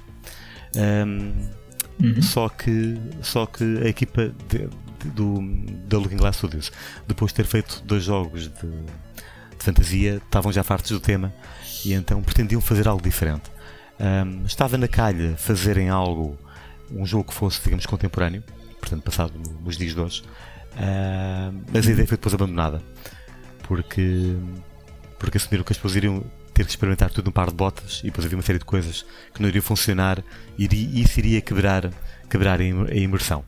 Então, imersão. então o que é que fizeram? Saltaram para um mundo de, de ficção científica. Eh, e o universo do System Shock é um universo em que estamos, creio eu, que no final do século XXI as grandes megacorporações dominam o mundo, um bocadinho como agora, Eh, mas com uma diferença. Existe uma, uma estação espacial chamada Citadel, onde está lá uma, uma inteligência artificial que se chama Shodan. Então, como é que nós entramos na história? Nós somos um hacker que está a tentar roubar segredos corporativos, para variar, e somos capturados eh, por uma força, por uma polícia de intervenção. Ahm, e em troca da nossa liberdade e de um upgrade, um upgrade para termos um- uma forma de podermos fazer hacking mais facilmente, oferecem-nos uma, uma operação, uma, temos um Black Ops, que é desativar ahm, certas componentes da, da inteligência artificial para que um, um diretor executivo dessa companhia, que é a Triotimum Corporation, eh, consiga eh, roubar alguma informação para o seu próprio proveito. E é isso que acontece. Portanto, isto é tudo na, na introdução. Portanto, o hacker eh, desabilita a, a IA, eh, o outro, o Diego, que é o tal executivo, fica com a informação que queria e nós, como recompensa, temos um, um dispositivo para nos podermos ligar mais facilmente eh, a computadores. Uh, só que ficamos em coma induzido durante seis meses nessa, nessa estação. Uh, quando acordamos, não se vê absolutamente ninguém. A estação está devastada, não se vê uma única figura humana, os robôs amotinaram-se e as poucas figuras humanoides que encontramos uh, foram alteradas por essa inteligência artificial. Portanto, estamos numa situação tipo sozinhos contra o mundo e não há ninguém que nos possa, que nos possa ajudar. Então o que é que o jogo este jogo tem de diferente em relação a, por exemplo, o Doom, que apenas tinha sido cerca de pouco menos de um ano antes? É que isto trata-se de um simulador imersivo, uh, um dos grandes primeiros jogos deste género. E a grande diferença é, enquanto, apesar de termos um, um cenário 3D como o Doom, o foco está na parte de exploração e na parte de interação com outras, um, ou com máquinas, ou com puzzles, um, seguindo uma história, que é algo que o Doom exatamente não tem, mas este tem, e de forma muito, muito, muito grande. Uhum. E, e então nós quando, quando, quando acordamos, logo uma das primeiras coisas que temos que fazer é descobrir uma password, que eu creio que deve estar no corpo de alguém que deve estar ali morto, e essa password é 451. Essa password, curiosamente, aparece em inúmeros jogos deste género. A mesma password 451 aparece, por exemplo, no System Shock, no Deus Ex, no Bioshock e creio que eu também já vi isto noutros jogos. Portanto, se em algum jogo aparecer uma password de 3, 4 dígitos, experimentem 451. Muito provavelmente pode abrir. Com uma, com uma grande probabilidade. Porque isto tornou-se depois uma homenagem de uns para os outros. Então, essa, okay. essa, essa, há essa password. Portanto, o facto de poder estar numa sala e poderes ligar e desligar as luzes dessa sala, da sala ficar iluminada ou escura, uh, poder usar equipamentos que te renoveneçam, um, ehm, recuperem a tua saúde, uh, ou, por exemplo, um, ehm, teres que carregar baterias, porque senão os equipamentos que trazes contigo, porque neste jogo tu podes ter uhum. augmentations, portanto, algo que adicione capacidades àquilo que tu consegues fazer, desde teres patins para deslizares mais rapidamente, um jetpack com que possas Sim. voar, um, a ter headlights, etc. Já agora, aqui um pormenor interessante: uhum. este jogo um, tem componentes como o Metroidvania, ou seja, se tu só consegues atingir certas áreas da estação espacial se, se tu tiveres um, certos componentes instalados. Usa upgrades. Certos upgrades. Nomeadamente, okay. para tu chegares a certas zonas mais altas, tens de ter o jetpack. Para tu poderes atravessar zonas uhum que estão repletas de radiação, tu tens de tomar N comprimidos para dissipar os efeitos, uhum. para mitigar os efeitos da radiação. E por aí fora. Portanto, Sim. isso é muito interessante. Uh, o caso dos patins. Uh, só tendo uns patins é que tu consegues uh, andar uma velocidade suficiente para uhum. poder saltar de um, de, uma, de um lado da sala para o outro. Porque faltou ali uma ponte. Então, só com os patins é que tu consegues alcançar essa velocidade. portanto, isso é uma característica que este jogo tem. Portanto, sim, System Shock 1 tem uma série de componentes, uma série de coisas que tu podes interagir, ligar, desligar. Uh, uhum. Até tens que, por exemplo, que entrar no ciberespaço para poderes abrir uma porta. Portanto, não é só encontrar a chave e já está. Tens que entrar no ciberespaço, resolver uhum. um puzzle e para abrir essa porta. Então, mas qual é exatamente a história que eu, que eu tenho aqui? Que até é muito simples. Um, a dada altura, no primeiro nível, no primeiro nível do jogo, que é o nível é o medical, um, encontrei uma estação onde eu posso recuperar a minha, a minha energia e um, ativei lá um botão uhum. qualquer e nunca mais pensei nele. Depois, a meio do jogo, um, e como não é um jogo muito, exatamente, propriamente muito, muito fácil, é muito fácil tu seres. ficares overwhelmed pela quantidade de inimigos que existem ou pelos perigos que existem, nomeadamente por uhum. causa da, da radiação. É muito fácil morrer. E a dada altura morri. E quando dou por mim, uhum. vejo tipo um ecrã de boot aparecer no, no monitor e, e, logo a seguir acordo naquela estação médica onde tinha ligado um botão atrás e mas nunca mais me tinha lembrado dela. E, e este foi aquele momento em que pensei: que jogo! Isto é algo que eu nunca tinha visto. Ou seja, as tuas ações têm consequências.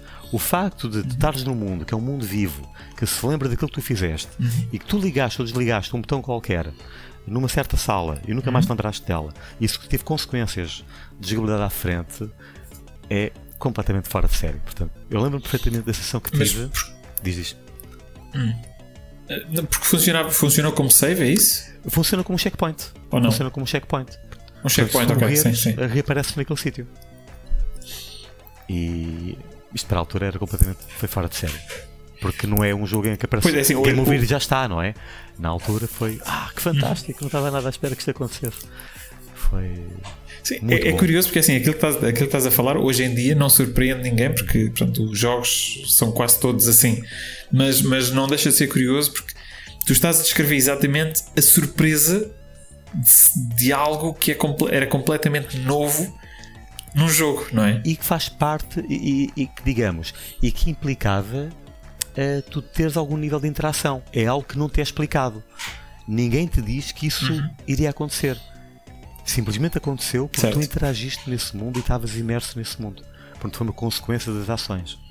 Portanto, não é algo que diga, ah, se tu apanhares esta, este gem, este gem que está ali a brilhar, uh, enquanto tiveres 5 diamantes, uh, sempre que morreres, tu vais cair no último checkpoint. Não, ninguém te diz isso. Ok? Portanto, é algo que é, foi completamente surpreendente na altura. E eu pensei. Epá, muito, muito bom, olha. Foi excelente na altura. Lembro é... perfeitamente disso, pensei. É isto, é isto, os jogos vão ser isto. E entretanto apareceram vários jogos. É o futuro. É o futuro. É, o futuro. é um dos futuros. Mas sabes que é, sabes que é curioso? O System Shock é, é, é um excelente exemplo. Eu nunca o joguei. Ou melhor, deixa-me corrigir. Eu nunca o joguei em condições. Eu tentei jogar na altura, portanto, como, como disseste, saiu em 94. Eu tentei jogar no, no, no meu PC, portanto, no, no 386 que eu falei, e era demasiado lento. Ou seja, eu nunca consegui jogar o jogo porque aquilo no 386 arrastava-se de uma maneira penosa. Uh, e, e então acabei por. Pá, pronto, depois entretanto passou, não é? E, e quando mudei de PC já não voltei atrás para, para jogar este jogo. Mas eu tenho alguma pena porque eu sei que este é um dos grandes jogos desta altura e é referenciado inúmeras vezes uh, por outros jogos. Portanto, já, já aqui falaste em alguns, portanto, o Deus Ex uh, e muitos outros jogos Cyberpunk. Uh, que, que, fazem uma referência e uma homenagem ao, ao System Shock. Definitivamente. Numa, numa, numa nota curiosa, não sei se estás a par, provavelmente estás, não é? Porque tu acompanhas isto bem. É suposto ser um remake do System Shock este ano. Eu não acredito na data, não é? Eu acredito quando ver, infelizmente. Eu estive quase, eu estive quase. Sim, porque Sim, eu estive quase para, diz, diz. estive quase para hum, ter, ter aderido ao, kick, ao Kickstarter, hum, mas eu achei por bem não. Deixa-me esperar que isto saia primeiro e depois, e depois compro o jogo na altura o facto de passar uma carta em branco um, às vezes vale a pena, às vezes não. Há projetos que Kickstarter que eu já aderi, nomeadamente no Project Warlock 1 uhum. e no 2. Aderi a ambos. Um, por acaso só espero do, a, a, todo momento da, da minha big box do, do Project Warlock comprada também no site do, do John Romero. Mas isso não fez parte do Kickstarter, foi, foi agora, algo que surgiu agora. Uhum. Mas, quando, mas quando vi o System Shock, eu pensei: bom, este projeto é super ambicioso e eu não acreditei, ainda não tinha certeza se será assim, que a Night Dive consiga de facto trazer esse clássico para os dias de hoje. Um, mas faço figas, atenção, e espero, espero comprar o jogo depois de ouvir as primeiras reviews. Honestamente. Eu, eu tenho ideia que eles, eles não lançaram uma, uma alfa, uma versão alfa disto há coisa de uns anos, sim, há 3 anos. Sim, senhor, sim. Eles lançaram uma demo, ainda está disponível, por exemplo, no GOG, portanto pode ir lá e fazer o download. Eu creio que essa demo é, é o nível medical, pelo menos o, parte, parte dele, não deve ser o nível completo, uhum. claro, porque seria demasiado extenso. Eu creio que ainda era feito no uhum. Unity. Eu creio que ainda era feito no Unity. E depois fizeram transição para o Unreal Engine. E, e que se mantém. E que se mantém. Ok. Mas já, okay. Na, Pronto, mas já na altura era super interessante. Era, era muito interessante a nível gráfico. Era muito, muito giro. Muito giro mesmo. É assim, se calhar aquilo que eu vou fazer é vou. Ou vou aproveitar a oportunidade e, e jogo, e jogo já o, a versão mais recente. Ou se calhar não, até. Não, a primeira. O PC. A primeira. Joga primeiro, honestamente. Okay. e, joga, e joga a versão uh, Next Edition, que também foi lançada pela Night Dive. E o que é que tem? Bom, para já uma versão que tu consegues jogar em Windows sem necessidade de DOSBox. Essa é a primeira. Depois, as okay. soluções são superiores. O que é que isto significa? Os gráficos não vão melhorar enormemente, mas o facto de teres uma resolução maior uhum. torna a coisa retro, mas certo. mais bonitinha de, de, digerir.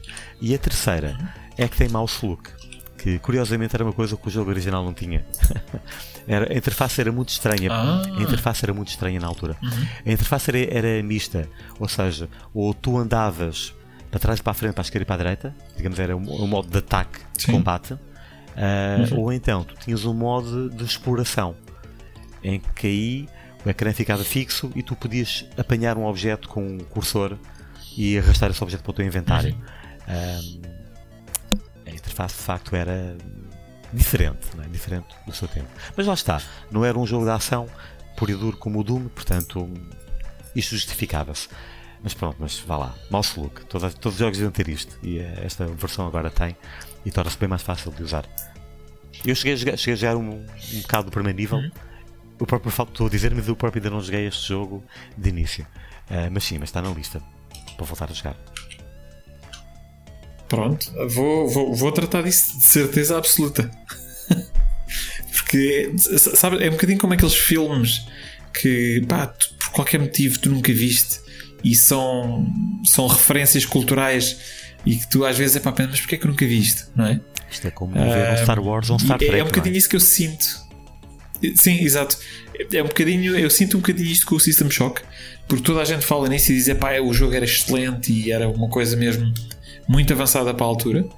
Uh, e pronto, epá, tenho, tenho um bocado de pena de nunca ter jogado, mas nada como voltar atrás, voltar atrás. E, e, jogar isto. Sim, e lançou, muito, sim, e sim, lançou sim, muitas bases para os jogos de agora. Uh, uma coisa que é super habitual em jogos como, por exemplo, o, o novo Prey uh, da Arkane Studios ou os Bioshock, uhum. uh, também o System Shock, claro, era, por exemplo, a existência de logs. Ou seja, havia interação com outros personagens, com NPCs, mas regras lá em, em diferido. Ou seja, alguém que comunica contigo por rádio, uhum. vai dando dicas para tu seguires a missão. Sim. E, e porquê é que isso é importante? Porque o jogo não é linear. O jogo, quando, quando, quando cais neste jogo, hum, tu tens um espaço aberto e podes explorar à tua vontade. Contudo, o facto de haver alguém que entra em contato contigo e te dê uma dica, ok, serve mais ou menos como bússola para saberes mais ou menos para onde é que tens que ir. Um, e assim não ficas completamente perdido. Ficas um bocado, mas não completamente. Uhum. Para além disso, tu consegues também encontrar logs, uh, por exemplo, logs de vídeo, logs de áudio ou de texto. De vídeo não, de vídeo não uhum. havia, era só áudio e, e texto. Uh, por exemplo, nos antigos, nos, uh, na antiga tripulação da, da estação. E uhum. com isso tu consegues reconstruir a história pelo menos em bits e bytes, a reconstruir um bocadinho a história e perceber o que é que se passou entretanto. O que, ou seja, traz-te um backstory, não é?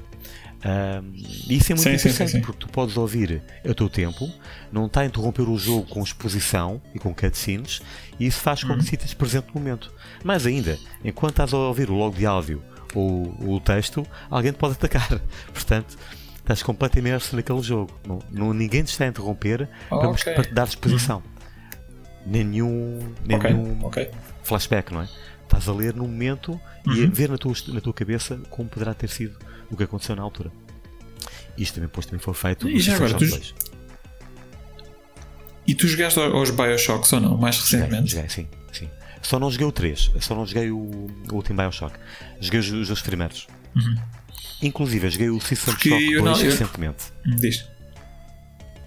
Porque eu recordo na altura quando os Bioshock saíram de, de eles dizerem que tiveram muita inspiração do System Shock. Sim, um dos produtores. Não, não sei em que pontos, mas. É, assim, é, é, é, efetivamente um sucessor espiritual. Aliás, um dos, um dos produtores, se não estou em erro, do Bioshock é o Ken Levine, que esteve no System Shock 2. Portanto, há uma ligação, há uma ligação direta de pessoas que estavam na, na Looking Glass, na Looking Glass Studios e depois na Irrational uhum. Games e, e depois fizeram Bioshock. Tá, há aqui uma geração de, de pessoas que foram trazendo estes jogos imersivos. Aliás, há também pessoas que estão na Arkane Studios que vieram destes estúdios. Portanto, não é, não é simplesmente clonagem, okay. é há mesmo passagem de testemunho e de herança de umas equipas para as outras. De umas equipas para as outras. Ok, isso ainda, ainda torna mais interessante uh, a, história do, a história destes, uh, destes jogos.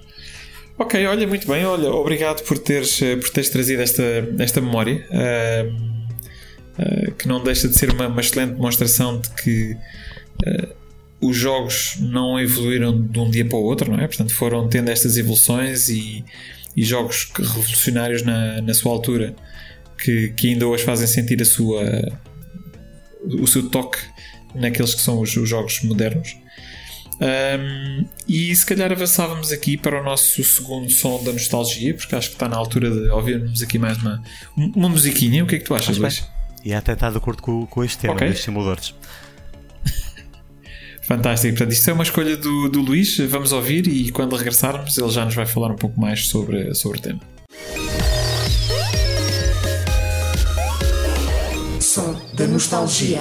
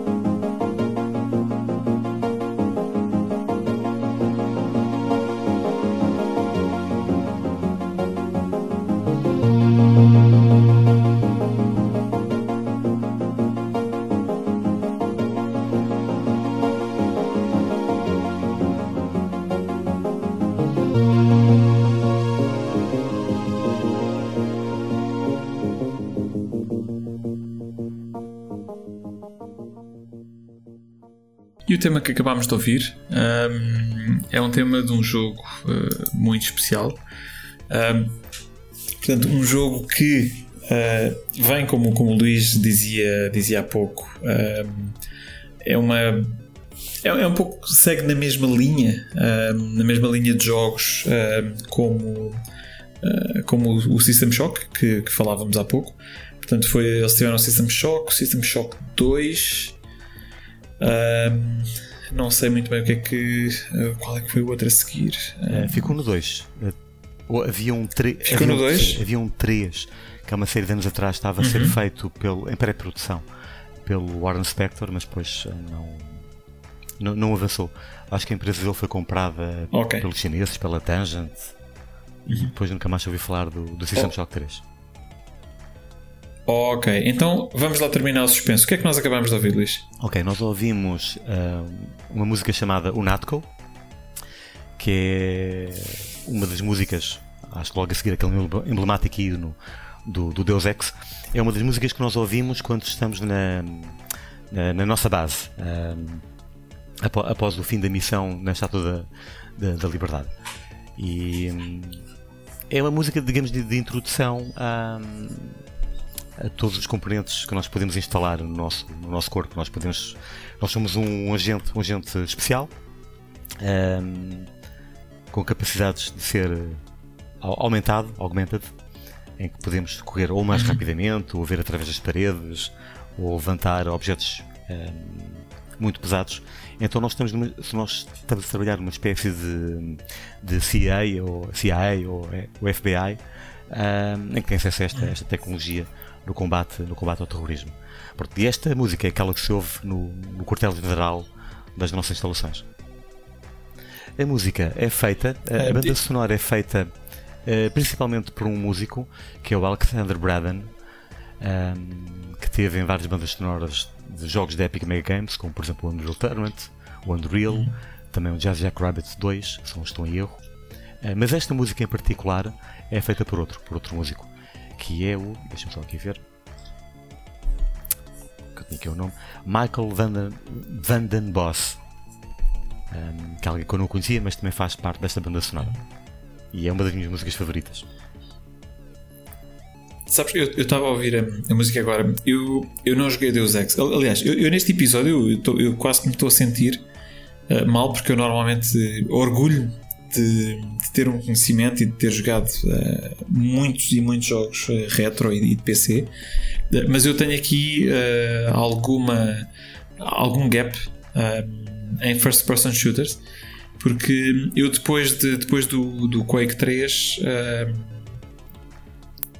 acabei por me desligar um bocadinho e, me, e, mesmo até lá tive, tive muitos first person shooters, embora isto, ok, seja first person shooter, mas tenha aqui uns outros componentes. Eu não joguei, portanto, ou seja, eu não joguei System Shock 1, eu não joguei System Shock 2 e eu não joguei o Deus Ex.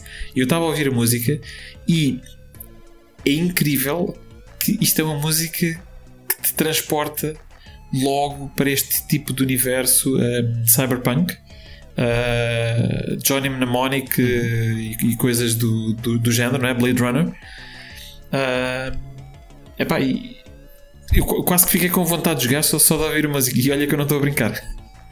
Vale muito a pena, vale muito a pena. Um, eu recomendo jogar o primeiro, o primeiro Deus Ex uh, e depois uhum. os novos dois que saíram uh, anos à frente pela Eidos Montreal. Eidos? Acho que era Eidos. Ou Squaresoft. Uhum. Acho que tinha sido adquiridos pela Squaresoft. Um, que é uma nova trilogia com um novo personagem. Na verdade são prequelas, mas recomendo muito. O Deus uhum. Ex, o segundo Deus Ex, que é um Invisible War. não tanto. Vai ficar okay. desiludido. Não é que o jogo seja mau, é, mas evidentemente não consegue, não consegue chegar aos calcanhares do, do primeiro. Do primeiro. Ok, ok. Vou. Assim, isto, a, pilha, a pilha já está a crescer. Eu vou ter problemas a jogar isto tudo. Uh, mas, mas houve. Este programa é isto mesmo: é, é, trazer aqui as experiências que são, que são diferentes, de, de, de pessoas diferentes e que nos possam também uh, lá, instigar a experimentar alguns dos jogos que nós possamos ter perdido ou, ou reviver alguns dos jogos que nós jogámos e que, e que só, só de falar nisso que ficamos com vontade de, de jogar novamente. Um, no, nesse, nessa linha, uh, se calhar aquilo que eu te propunha é vamos, vamos passar aqui à nossa secção dos uh, Future Classics. Um, portanto, nos Future Classics é a secção onde nós selecionamos um jogo mais recente. Uh, e uma vez mais mais recente portanto aqui pode ser um jogo há, há 5 anos atrás ou 6 anos ou há 10 anos atrás. Portanto isto, isto, para nós é recente aqui no, no podcast do Pixel Hunters mas um jogo recente que nós consideremos que daqui a 10 ou 20 anos vai ser, uh, vai ser considerado como um, como um clássico, não é? Portanto, é aquele que nós consideramos que no futuro será um clássico ou será considerado um clássico. Um, eu vou se calhar trazer aqui o primeiro jogo, se não te importares, Luís, que foi um jogo que eu já mencionei aqui no início e foi e é o Future Classic mais recente que eu já alguma vez trouxe aqui para o, para o podcast. Um, e eu vou falar no Return to Monkey Island. Portanto, o jogo acabou de sair há coisa de duas semanas, penso eu. Uh, e eu ainda não o acabei. Uh, não, não tenho tido, tido tempo uh, para, para dedicar para o ter terminado ainda, mas devo ir se calhar a meio do jogo. e desde o primeiro minuto em que eu me sentei no computador para jogar isto, eu quase que sinto que isto é uma experiência religiosa. E dito isto de um homem que não é religioso. Mas eu sinto isto é quase como se fosse uma experiência religiosa. Eu preparei-me, sentei-me, corri o jogo, vi a introdução, a forma como eles fazem o enquadramento com o final do, do segundo Monkey Island, que, que aliás foi um final extremamente polémico e discutido ao longo dos últimos 30 anos. Uh, que, tem, que tem vindo a ser, a ser discutido porque ficou ali uma questão no ar de então, mas o que é que aconteceu? Afinal, o Guybrush uh, era uma criança num parque de, de diversões uh, a fugir do irmão que era o Chucky. portanto, exatamente o que é que nós tivemos a viver nestes dois primeiros jogos. E eu acho que ele endereça essa questão desde o princípio, portanto, assim que este jogo começa, acho que o faz de uma forma brilhante, responde à, à pergunta que, se, que, tem vindo a ser perguntada há 30 anos sobre, sobre este tema, um, e arranca com um jogo de aventura que, embora tenha uma nova roupagem, que aliás uh, houve, houve bastante, bastante polémica quando foram apresentados os gráficos uh, desta, deste novo jogo porque o estilo, o estilo gráfico houve pessoas que não gostaram, porque queriam que fossem em pixel graphics. Eu honestamente não, não me importaria se eles eh, lançassem o jogo em pixel graphics, como fizeram, por exemplo, com o Timbleweed Park, que foi o jogo anterior, uh, que acho que foi excelente também. Eu não me importo porque eu gosto de pixel graphics, mas honestamente também não preciso que seja em pixel graphics. Uh, e a verdade é que embora aquilo no início se estranhe um bocadinho, a direção artística acaba por se, por se entranhar, não é? Portanto, primeiro estranha-se, depois entranha-se. Um, e acho que cabe perfeitamente no universo Monkey Island. Uh, não, não tenho problema nenhum. Ao fim de, honestamente, ao fim de 5 minutos eu já nem me lembrava, já, já não estou preocupado com a direção artística do jogo, porque não é isso não é isso que é o Monkey Island, não é? Portanto, a direção artística é bom e os gráficos são, uh, são bons, mas servem o contar de uma história e resolver puzzles.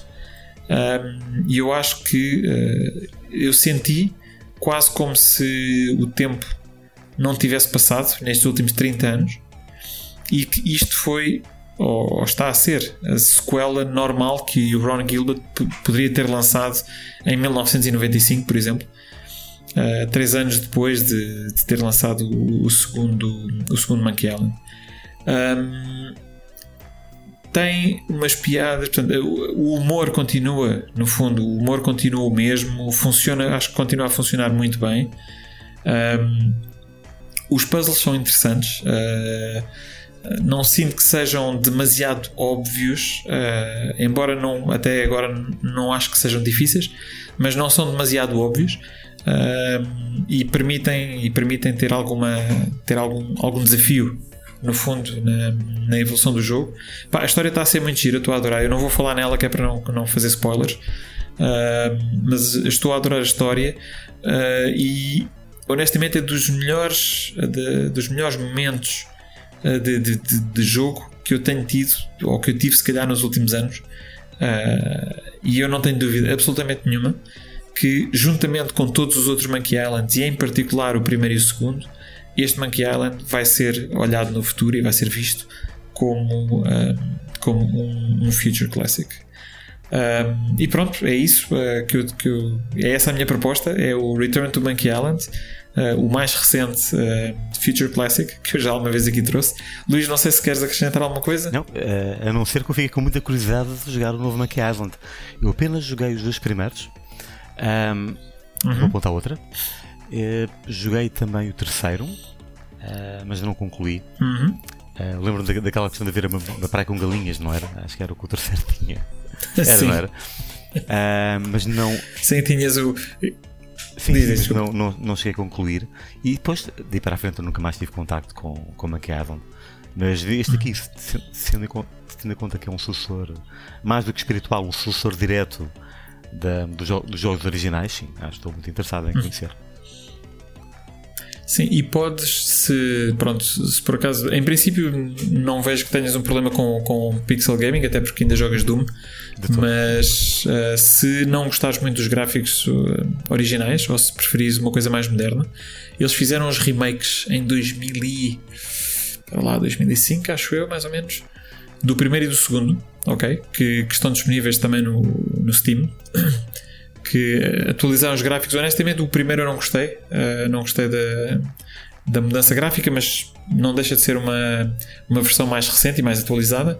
O segundo eu já gostei, uh, da, da, direção gráfica que eles mudaram ligeiramente. Uh, mas se calhar, se quiseres voltar a jogar, podes, podes tentar jogar o primeiro e o segundo nestas versões mais recentes e depois jogar agora este Return to Monkey Island, que realmente epá, está, está fantástico e acho que o Ron Gilbert não perdeu em nada o toque de Midas que teve nos primeiros dois jogos.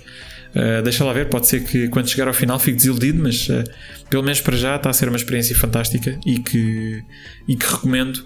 E só a experiência que eu tive até agora, uma vez mais, é suficiente para que isto seja no futuro um, um Future Classic.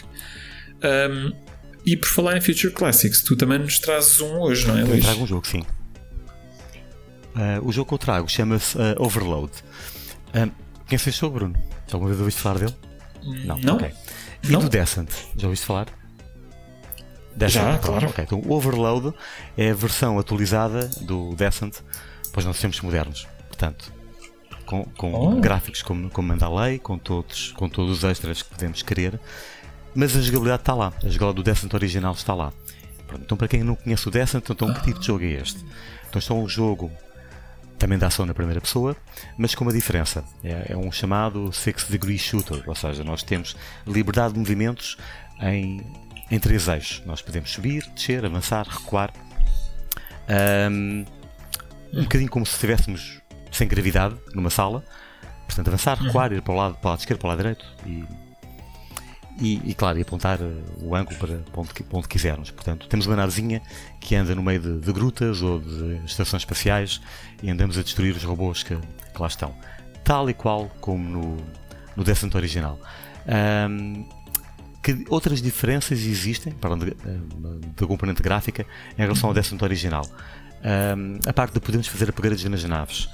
Ou seja, ao longo do jogo nós podemos apanhar créditos que são upgrade points ou super upgrade points, ou também resgatar uhum. uh, membros de, das tripulações dessas estações que, estamos, que estão, digamos, reféns dos, uh, dos robôs que se amotinaram e agora tomam conta dessas estações, e é por isso que nós estamos lá para libertar as estações desses robôs, desse ataque.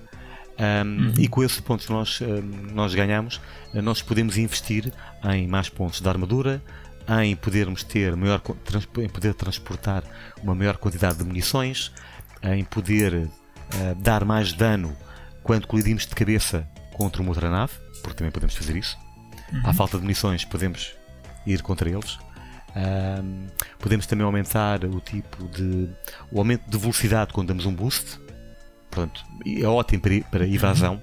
Portanto, alguém nos dispara ou tira-nos um míssil, nós podemos fazer um boost e rapidamente podemos livrar dessa situação. Podemos também aumentar os níveis de energia, de velocidade, proteção contra explosões, a duração que os itens temporários têm, etc. Um, e, significa, e também podemos investir em diferentes tipos de armas. Um, portanto, podemos fazer tanto upgrades em armas. Um, Há dois tipos de armas, uh, armas primárias e secundárias. As primárias têm tudo a ver com, com munições, podem ser munições de balas, de energia, etc. A munição secundária uh, são mísseis, uh, que usamos normalmente taticamente quando há, uma grande, há um grande conjunto de inimigos, lançamos um míssil para provocar logo o maior dano inicial possível, ou então Sim. para um inimigo que seja muito poderoso e pronto, queremos logo tirar o maior dano. Uhum. Eh, portanto, sim. E o que é que isto significa? Que há aqui alguma componentezinha de estratégia, estratégica uh, no jogo. Ou seja, e, uhum. e, podemos customizar a nave um pouco à nossa, à nossa medida e faz tornar o jogo mais interessante. Quando nós acabamos a campanha pela primeira vez, nós ficamos com o New, New Game Plus ou New Mode Plus. Que basicamente é tudo o que nós conquistamos ao longo da campanha anterior fica disponível para nós uhum. e, portanto, nós podemos continuar a jogar o jogo desde o início, mas com as armas Sim. ganhas antes e podemos continuar a fazer upgrades de ir para a frente. Portanto, e é também uma desculpa para podermos aumentar o grau de dificuldade e mas usufruirmos logo de tudo o que conquistámos antes. Em termos de mecânica, os comandos, os controles são muito diretos, muito fáceis de usar. Quem joga o primeiro Descent uhum. uh, consegue também jogar o Overload. Em termos de direção artística, está excelente. É, os gráficos estão fora de série. Um, nada de extraordinário para, digamos, para 2022, mas são muito competentes. digamos, para um jogo que se passa em masmorras, em estações espaciais, portanto, não são cenários super realistas. os gráficos são mais do que suficientes uhum. para isso. E em termos de banda sonora, é fora de série. Uh, eu volto na volta, eu ouço a banda sonora deste jogo, uh, só porque sim, é assim tão boa. E eu nem costumo ouvir muitas bandas sonoras habitualmente que é uma mistura entre, digamos, música clássica com um bocadinho de rock, com um bocadinho de eletrónica. Há uma mescla muito bem equilibrada Sabes? e muito bem conseguida. Sabes que eu estava aqui a ver enquanto, tá, enquanto estavas a falar, porque pronto, como não conhecia o jogo, estava aqui a ver um vídeo no YouTube pá, e a banda sonora disso estava a dar uns vibes de Dune, que é uma coisa parva. É mesmo muito boa. A banda é fora de série. Isto, isto é muito bom, Sim. pá. O compositor chama-se Alistair Bumble, Crumble, agora não lembro agora do nome dele. Uhum. Um, a banda sonora é, é, é brilhante, honestamente. Nos vários, todos Desculpa, os vários temas que tem. Isto, isto é do, isto é do, do Alistair sim, Brimble? Sim. Tu, ah, tu, tu, isso explica muita coisa. Sim, então lá, esse, esse, esse tipo era um, uma lenda dos, dos jogos de 16 bits. Ok, brilhante, porque aqui, ah. mas aqui é exatamente o oposto, não há, não há, não há nada de chiptunes nem nada de bits e bats na música, é uhum. é mesmo. Parece uma orquestra ali atrás. Sim, sim, sim, e, claro, sim. Deve ser, deve pronto, é assim, e claro, deve, ser, deve ser tudo sintetizado, como é óbvio. Feito tudo no estúdio É, exatamente, é do Alistair Brimble. Ah, vais gostar, vais, vais por isso, é gostar, então. por isso é que está tão bom. Então. Incrivelmente, este jogo até tem uma história. Um, existe existe uma, claro, para variar nesse tipo de jogos, existe sempre uma empresa que é amada fita, existe um, Uhum. um presidente, um CEO muito ambicioso que se chama Cantor, com Ok. capa, que descobriu tecnologia alienígena e pretende usá-la, claro, em proveito próprio. Ah, não olhando a fins, não Certo. olhando a meios, espera. E claro, há funcionários dele que sofrem com a, com a situação. E, e, e nós podemos ao longo do jogo podermos apanhar logs de áudio para sabermos um bocadinho mais. Não é absolutamente essencial, nem pouco mais ou menos, porque não há puzzles envolvidos, a não ser descobrir a saída de cada um dos níveis. Ahm, mas é interessante, é interessante e conseguimos adicionar alguma profundidade e torna o jogo um bocadinho mais do que simplesmente um shooter. Muito bem, olha, sabes que hum, o, para mim o Descent ou Descent teve, teve o mesmo destino do System Shock. Porque hum, o meu 386 era. corria isto, pá, mas era um bocadinho lento. E, e, honestamente eu ainda joguei uns níveis e depois cheguei à conclusão que pá, não é demasiado lento, ou está demasiado lento de- de- ao ponto de me retirar a, de me a retirar a vontade de jogar. E eu acabei então por nunca, por nunca explorar. Eu adorei aquilo. Portanto, eu quando comecei a jogar o, o Descent, epá, achei excelente ah, a liberdade que tu tinhas, o facto de andares a navegar pelos túneis. Portanto, aquilo também tem assim uma. dá-te uma sensação um bocadinho mais claustrofóbica, não é? Porque estás, estás numa nave dentro de uns túneis. Um, e, e gostei imenso do, do bocadinho que joguei, mas depois acabei por nunca voltar atrás e jogar o jogo completo. Uh, e este aqui está com muita pinta. Estava aqui a ver o, o vídeo no, no YouTube, como estava a dizer.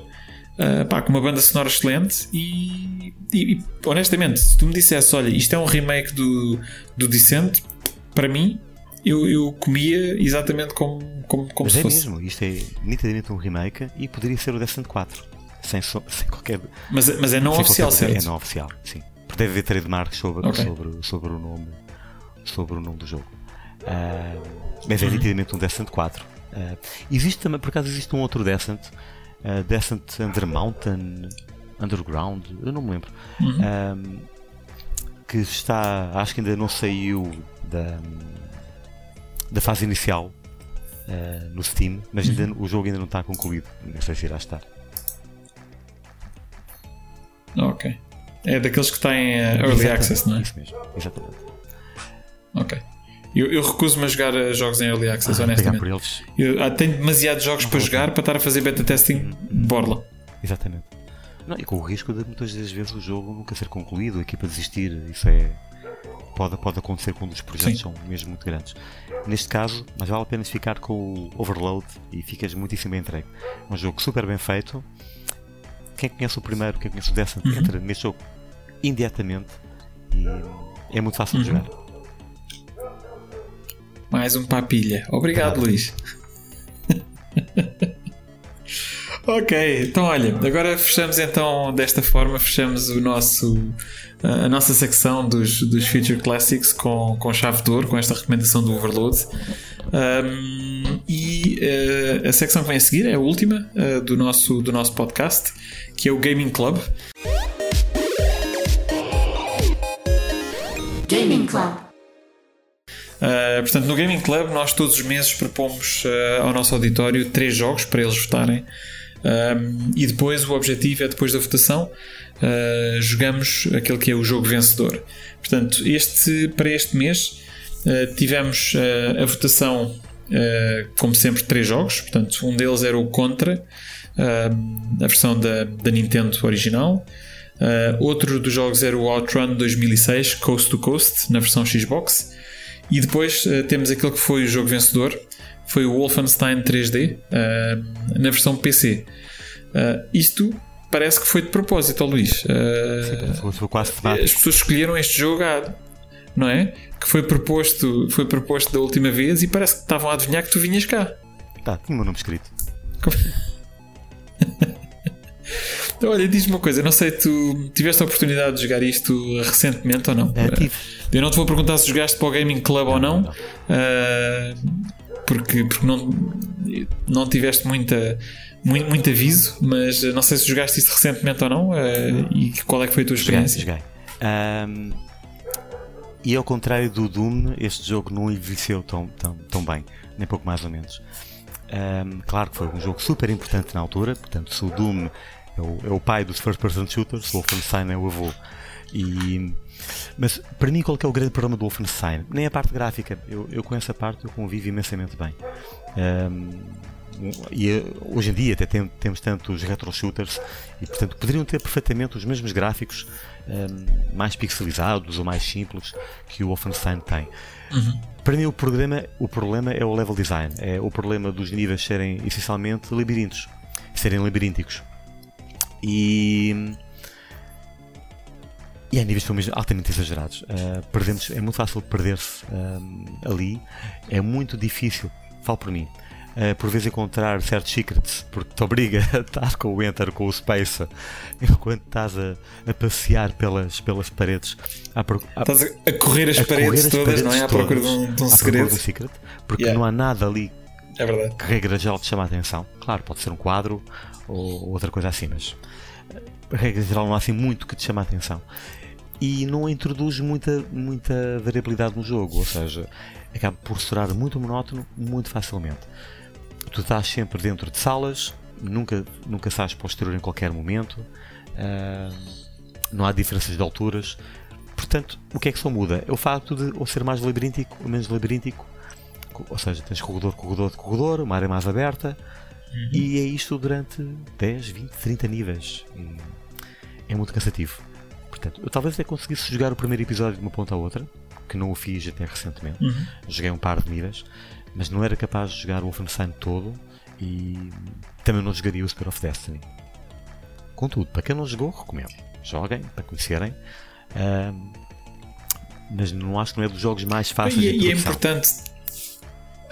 Tem uma, tem, tem, é assim, tem, um, tem uma, relevância, uma relevância histórica uh, pronto, que, é, que, é, que é realmente significativo e, e é, é um bocado como tu dizes, é? se nunca jogarem, pá, joguem para saber de onde é que esta loucura toda vem, não é? Um, o, o, Wolfenstein e a, minha experiência, pá, eu acho que se eu tivesse que escrever uh, sobre a minha experiência agora, eu acho que tu fizeste um trabalho perfeito. Porque eu tenho exatamente a mesma opinião que tu. Uh, eu acho que não envelheceu tão bem como o Doom. Uh, achei aborrecido, exatamente. Ou seja, aborreci-me depressa. Eh, não vou dizer que é aborrecido, mas aborreci-me depressa do jogo, ao contrário daquilo que me aconteceu com o Doom, como eu estava a dizer há, há pouco. Que, epá, eu quando comecei a jogar, eu só consegui largar aquilo quando acabei o, o primeiro capítulo, não é? Portanto, joguei os, os, níveis todos até terminar o, o primeiro capítulo. Uh, ou o primeiro episódio, episódio não sei, sim. acho que chama episódio, não é? Exato. Into, into Até terminar o primeiro episódio, não tive, não tive a mesma, a mesma vontade com, com o Wolfenstein. Ou seja, o Wolfenstein, quando começa, dá-me aquela sensação nostálgica, ai que giro, não é? Portanto, ainda me lembro. Mas depois o jogo é um bocadinho cru. É um bocadinho como tu dizes, é, pá, é um labirinto, ok? Andas, andas lá às voltas, andas a matar nazis, que não deixa sempre de ser um, um tema interessante. E aliás, este jogo teve uh, banido uh, em muitos países, em particular na Alemanha. Uh, e eu tive, tive curiosidade por acaso no outro dia quando estava a jogar isto para o Gaming Club. Eu assim, deixa-me lá ver se isto ainda está banido na Alemanha. E então vi que o jogo saiu da lista de jogos banidos na Alemanha apenas em 2019, há 3 anos atrás.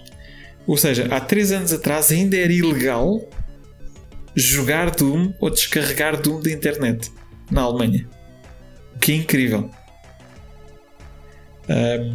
E isto porque, pronto, tens a, tens a representação das suásticas, o, o boss final é o, é o Adolf Hitler, não é? Uh, que, honestamente, é se calhar um, um, ponto alto, um ponto alto do jogo, chegares ao final e defrontares o, o Adolf Hitler, mas eu concordo contigo que um é, é mais do mesmo, portanto, o jogo todo é, é mais do mesmo. Um, e eu também tive exatamente a sensação que tu estavas a falar há pouco. Que eu, quando dei por mim, estava encostado às paredes, a correr paredes, a carregar na, na, na, tecla para ver se descobria um segredo. para abrir uh, ou para abrir uma passagem secreta. Epá, e vamos ser honestos, não faz, isso não faz um jogo interessante ou não faz uma mecânica interessante. e mesmo até depois o próprio, o próprio som do jogo, ok, é giro no início, ouves os tipos a gritar aos cães, mas depois. Eh, não sei. Uh, achei que envelheceu mal. Eu se calhar estava à espera, aliás, uh, quando, quando joguei Doom uh, para o Gaming Club, eu, eu, antes de começar, eu pensei, hum, eu acho que isto vai envelhecer mal. E acho que não. Acho que não envelheceu nada mal, honestamente. Acho que continua a ser extremamente divertido. Epá, os gráficos, obviamente, já não são aquilo que são, não podes comparar com, com, com, com o Doom, portanto, os Dooms mais recentes que saíram, obviamente, assim nem sequer joga na mesma liga em termos gráficos, mas a jogabilidade, uh, a jogabilidade é excelente uh, e é divertido, ainda é um jogo divertido, ainda é um jogo com um bom ambiente. O Wolfenstein 3D, infelizmente, ou pelo menos da minha experiência, não é. Ou pelo menos já não é. Uh, não, não sei se existem também remakes uh, feitos uh, existem, existem, ou, ou, mods sim, sim, feitos. Existem, sim. Um, se for à procura de, de algo se for à procura do Brutal Wolfenstein, consegue encontrar um uhum. mod que corre sobre o Doom, claro, uhum. mas que é o Wolfenstein antigo com mais uns extras. Uh, o que é que traz? Eu estou a dizer de cor, eu creio que o Wolfenstein só tinha texturas nas paredes. Não tinha texturas no teto, nem no Sim, teto, não tinha texturas nem na parede, desculpa, nem no teto nem no chão. Pois este Brutal Wolfenstein correto traz essas texturas. Portanto, graficamente, o jogo fica mais alinhado com o Doom do que, do que sentir isso. Uhum.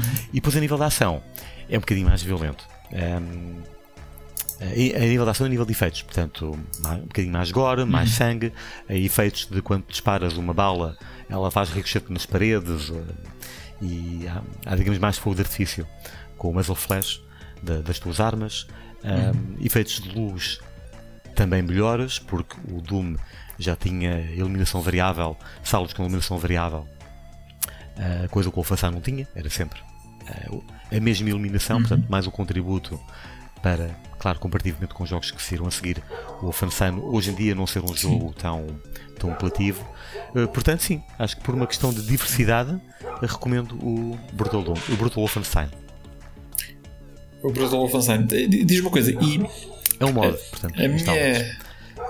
Sim, a, a, minha preocupação aqui é, é, é aquilo que eu não gostei no Wolfenstein é exatamente aquilo que se calhar não muda no Brutal Doom, porque eu não me importo muito com os gráficos, honestamente. Epá, os gráficos do Wolfenstein têm, têm o seu charme, não é? Da, da, da, altura. E ok, tu podes pintar aquilo e podes fazer os, os melhores gráficos do mundo, mas se os níveis continuarem a ser iguais uh, e a mecânica do jogo continuar a ser a mesma, hum, não sei. Uh, por acaso fazeste-me lembrar, há um outro projeto, e agora não, não, me lembro, não me lembro do nome, mas pode ser que no próximo podcast possas dar essa, essa dica, porque vou ter que ir à procura dele. Uhum. Uh, existe um outro projeto, também do Wolfenstein, muito inspirado no Wolfenstein, e uhum. que também corre sobre o Doom, que elimina por completo o que estás a indicar. Portanto, estamos a falar de cenários irrealistas, com ambientes, por exemplo, no exterior. Algo que está muitíssimo mais alinhado ao Medal of Honor uh, Allied Assault, mas com os gráficos do Wolfenstein, ou melhor, com os gráficos do Doom. Consegues entender? Portanto, cenários em que estás numa praia, no Cairo, ou num aeroporto, uh, ou no meio de uma selva, ou com bunkers, tal e qual com o Medal of Honor Allied Assault, mas com gráficos de Doom. Uhum.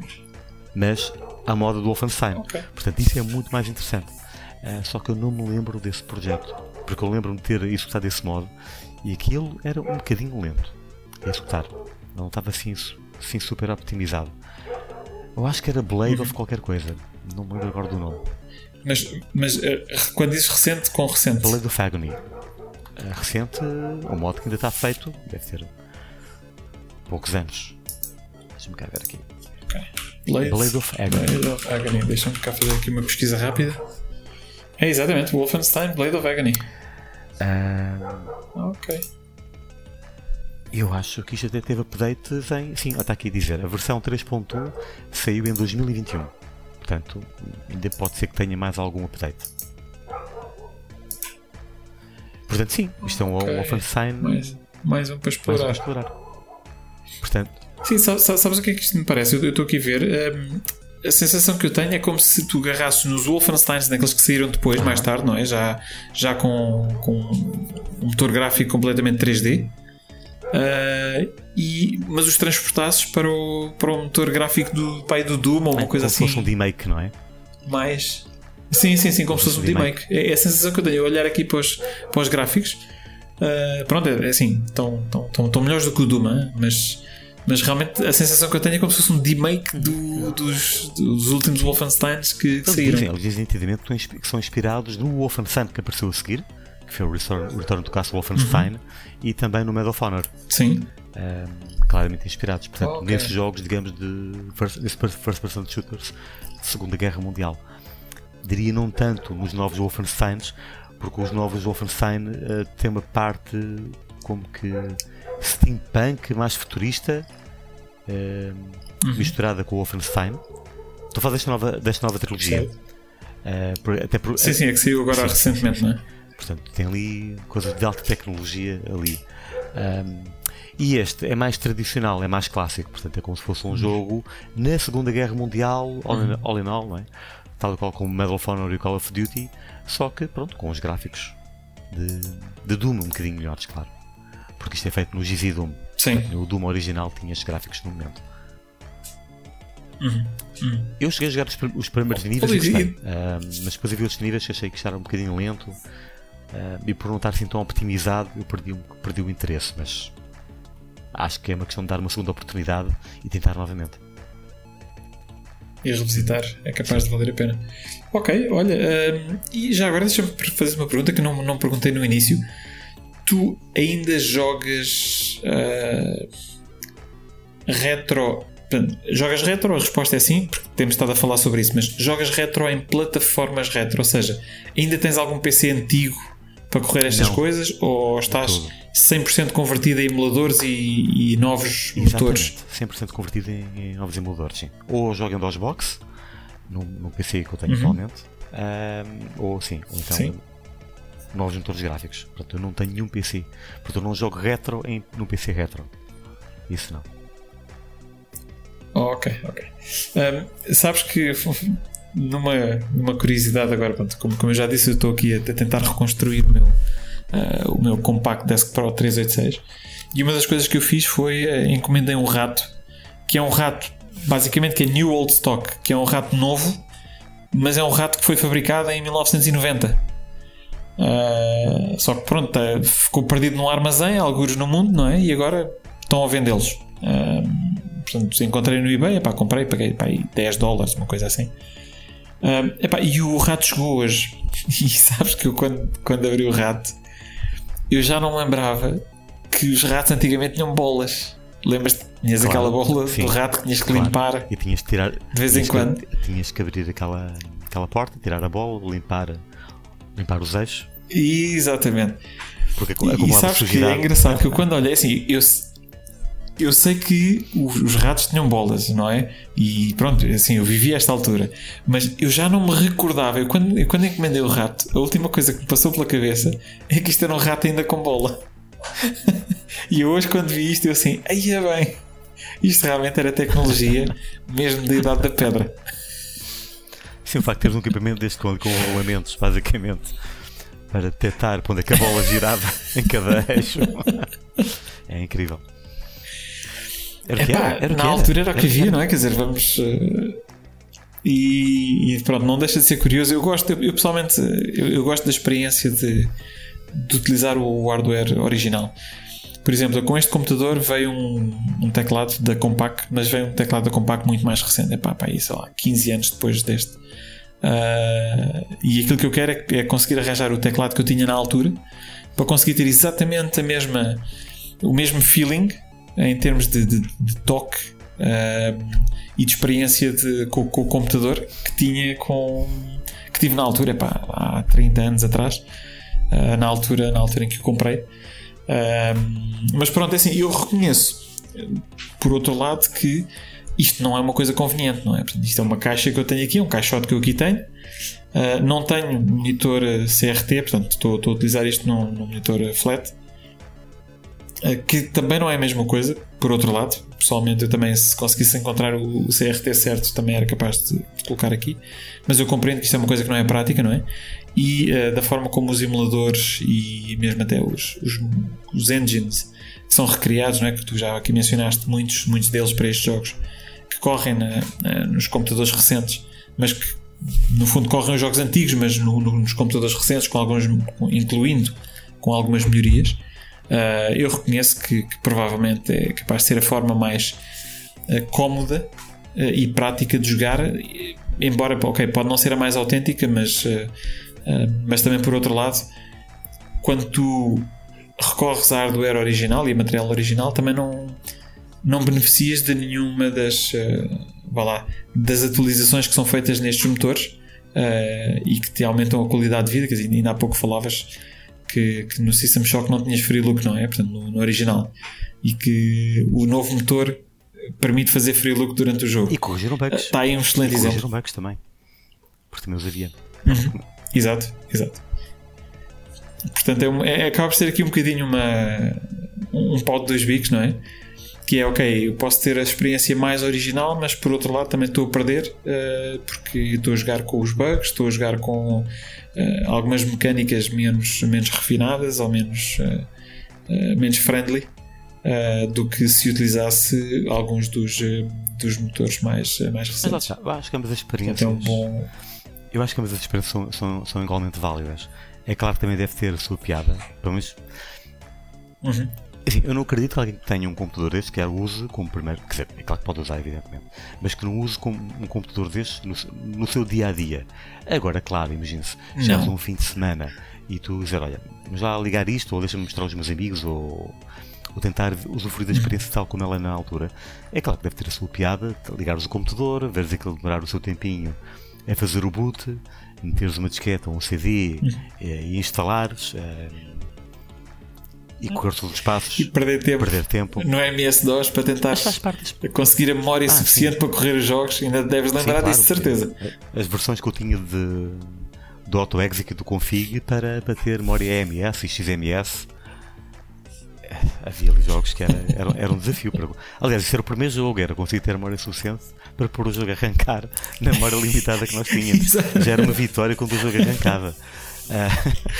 Era bem-vindo. Bem-vindo ao mundo do PC. a tua primeira tarefa é conseguir memória suficiente para correr o que quer que seja. E depois, felizmente, começaram a aparecer aqueles jogos com aquelas, com aquelas em software, com aquelas extensões de memória virtual, ou o que é que era? O DOS Forgettable, uhum. ou o que era aquilo. E então esse problema estava. Sem os extenders. Uhum. E esse problema ficava assim resolvido, já não tinhas de preocupar uh, ou de ligar o computador com, com, para fazer um certo tipo de boot. Portanto, sim, há coisas que funcionaram para, para, para melhor. Agora, claro, há, há, há jogos, nem todos os jogos estão disponíveis eh, em formato digital, portanto, é, alguns, evidentemente, nós só podemos mesmo jogar com a hardware original, não há mesmo outra forma. Hum. Eu, eu, acho que é assim, se calhar com, com o DOSBox epá, é capaz de haver algum jogo ou alguns jogos que não sejam 100% compatíveis. Acho que pode haver o problema dos Mas, ciclos, honestamente, não é? o problema de estar ciclos para um jogo funcionar como deve ser. Sim, sim, sim. Repara, acabas por ter que fazer aqui também um bocadinho de fine-tuning, não é? Portanto, ok, não podes não, não estar a trabalhar no AutoExec e no config, mas, mas estás a trabalhar com, com os ciclos, com a configuração do DOSBox, uh, pronto, ativar isto, mais memória, menos memória para conseguires um, ehm, fazer as coisas. Mas eu diria que o DOSBox provavelmente epá, corre a grande maioria dos, uh, dos jogos. Uh, e eu não recomendaria a ninguém, a não ser que pá, queira jogar um jogo muito específico que só corre mesmo em hardware original que deve ser uma coisa raríssima. Eu vou-te dizer, eu ando neste meio e se tu me perguntasse, dá-me um exemplo, eu não tenho um exemplo para te dar. Uh, honestamente, eu fico surpreendido quando ouço dizer se houver algum jogo que me diga, é pá, olha que isto não corre, uh, não corre em DOSBox ou, ou, ou, em nenhum dos outros formatos que tu tens hoje em dia e que podes recorrer que são mais práticos. E tens que ter um computador original. Honestamente, acho que não. Uh, não recomendaria a ninguém que o fizesse só para jogar um jogo específico. Uh, há formas mais cómodas de o fazer. Quem, quem, quem faz isto, como eu, falo por um propósito que é o de, de reviver e, e, a própria experiência. Repara, para mim, a própria configuração do PC. Não é? E tentar fazer isto, epá, e agora estou a fazer, estou a tentar encontrar umas placas para fazer uns upgrades a isto. Epá, é um projeto em si, não é? É um projeto, é um, é um entretém, é um hobby. Uh, agora, para jogar jogos, epá, só para jogar jogos, é esse o único propósito.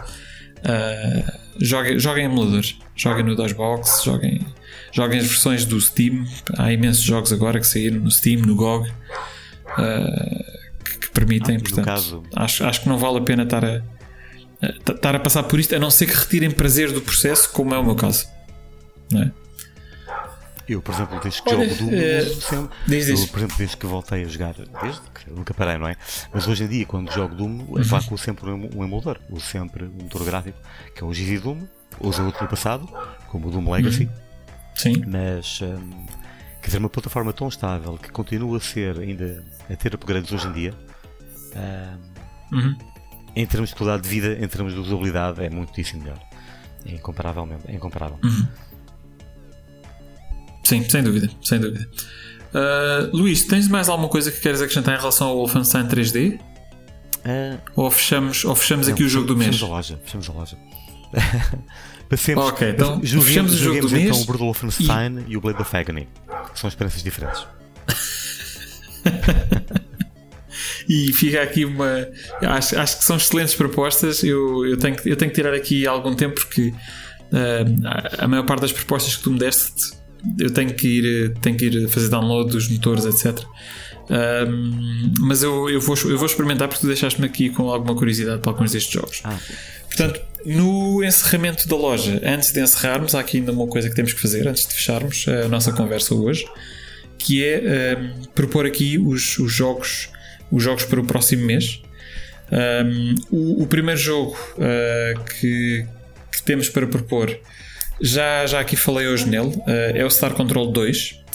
Um, eu proponho como versão, portanto, ou joguem a versão original de PC ou em alternativa uh, aquela versão uh, open source que eu falei há pouco, que também tem alguns algumas coisas que permitem aumentar a qualidade a qualidade de vida do jogador. Portanto, honestamente, joguem, joguem a versão PC. Se for este o jogo vencedor, joguem a versão do, do, do portanto, o remaster uh, de open source que existe, portanto, o The Urquan Masters. Uh, este é o primeiro jogo. O segundo jogo, Luís, qual é o segundo jogo que nós temos aqui para propor? Tomb Raider. Tomb Raider? Versão, Versão PC. PC. Sim. Portanto, outro, outro grande clássico uh, de jogos, não só do PC, mas também da PlayStation. Uh, e, e, e, e, eu penso que isso saiu na Saturn também. Não tenho a certeza absoluta, mas penso é que, que também saiu na Saturn. Uh, e outro também dos jogos icónicos e que revolucionaram e que contribuíram para revolucionar a indústria uh, e para, para impulsionar ainda mais para, para o mundo do, do 3D. Um, ah, o último jogo que temos para propor é, é um jogo mais simples um, do, que, do que o Tomb Raider, é o Pipe Mania. Portanto, o Pipe Mania era um, um jogo de puzzle. Uh, estamos aqui a propor também uh, na sua versão PC, já que estamos a fazer aqui um episódio completamente dedicado ao PC. Uh, ah, vamos propor aqui também a versão PC do Pipe Mania para o próximo Gaming Club. Portanto, não se esqueçam, assim que a pool for disponibilizada online, votem no vosso favorito e depois expliquem porque é que foi o Star Control 2. ou então Uh, não, estou a brincar, obviamente. Escolham aquilo que, que acharem que, que, irão gostar de jogar e de, de nos ouvir falar no próximo mês. Portanto, uma vez mais, Star Control 2, Tomb Raider e Pipe Mania vão ser os jogos uh, que vão ser uh, colocados para votação no próximo Gaming Club. Luís, este bocadinho, que foi um bocadinho de 3 horas, foi um absoluto prazer. Foi excelente. Obrigado pelo convite. Tens, tens algumas algo para, para encerrar aqui a, a nossa, a nossa conversa? sim. Relativamente ao, ao Tomb Raider, uh, procurem na internet algo que se chama Tomb ATI. Tudo seguido, Tomb ATI. O que é que isto é?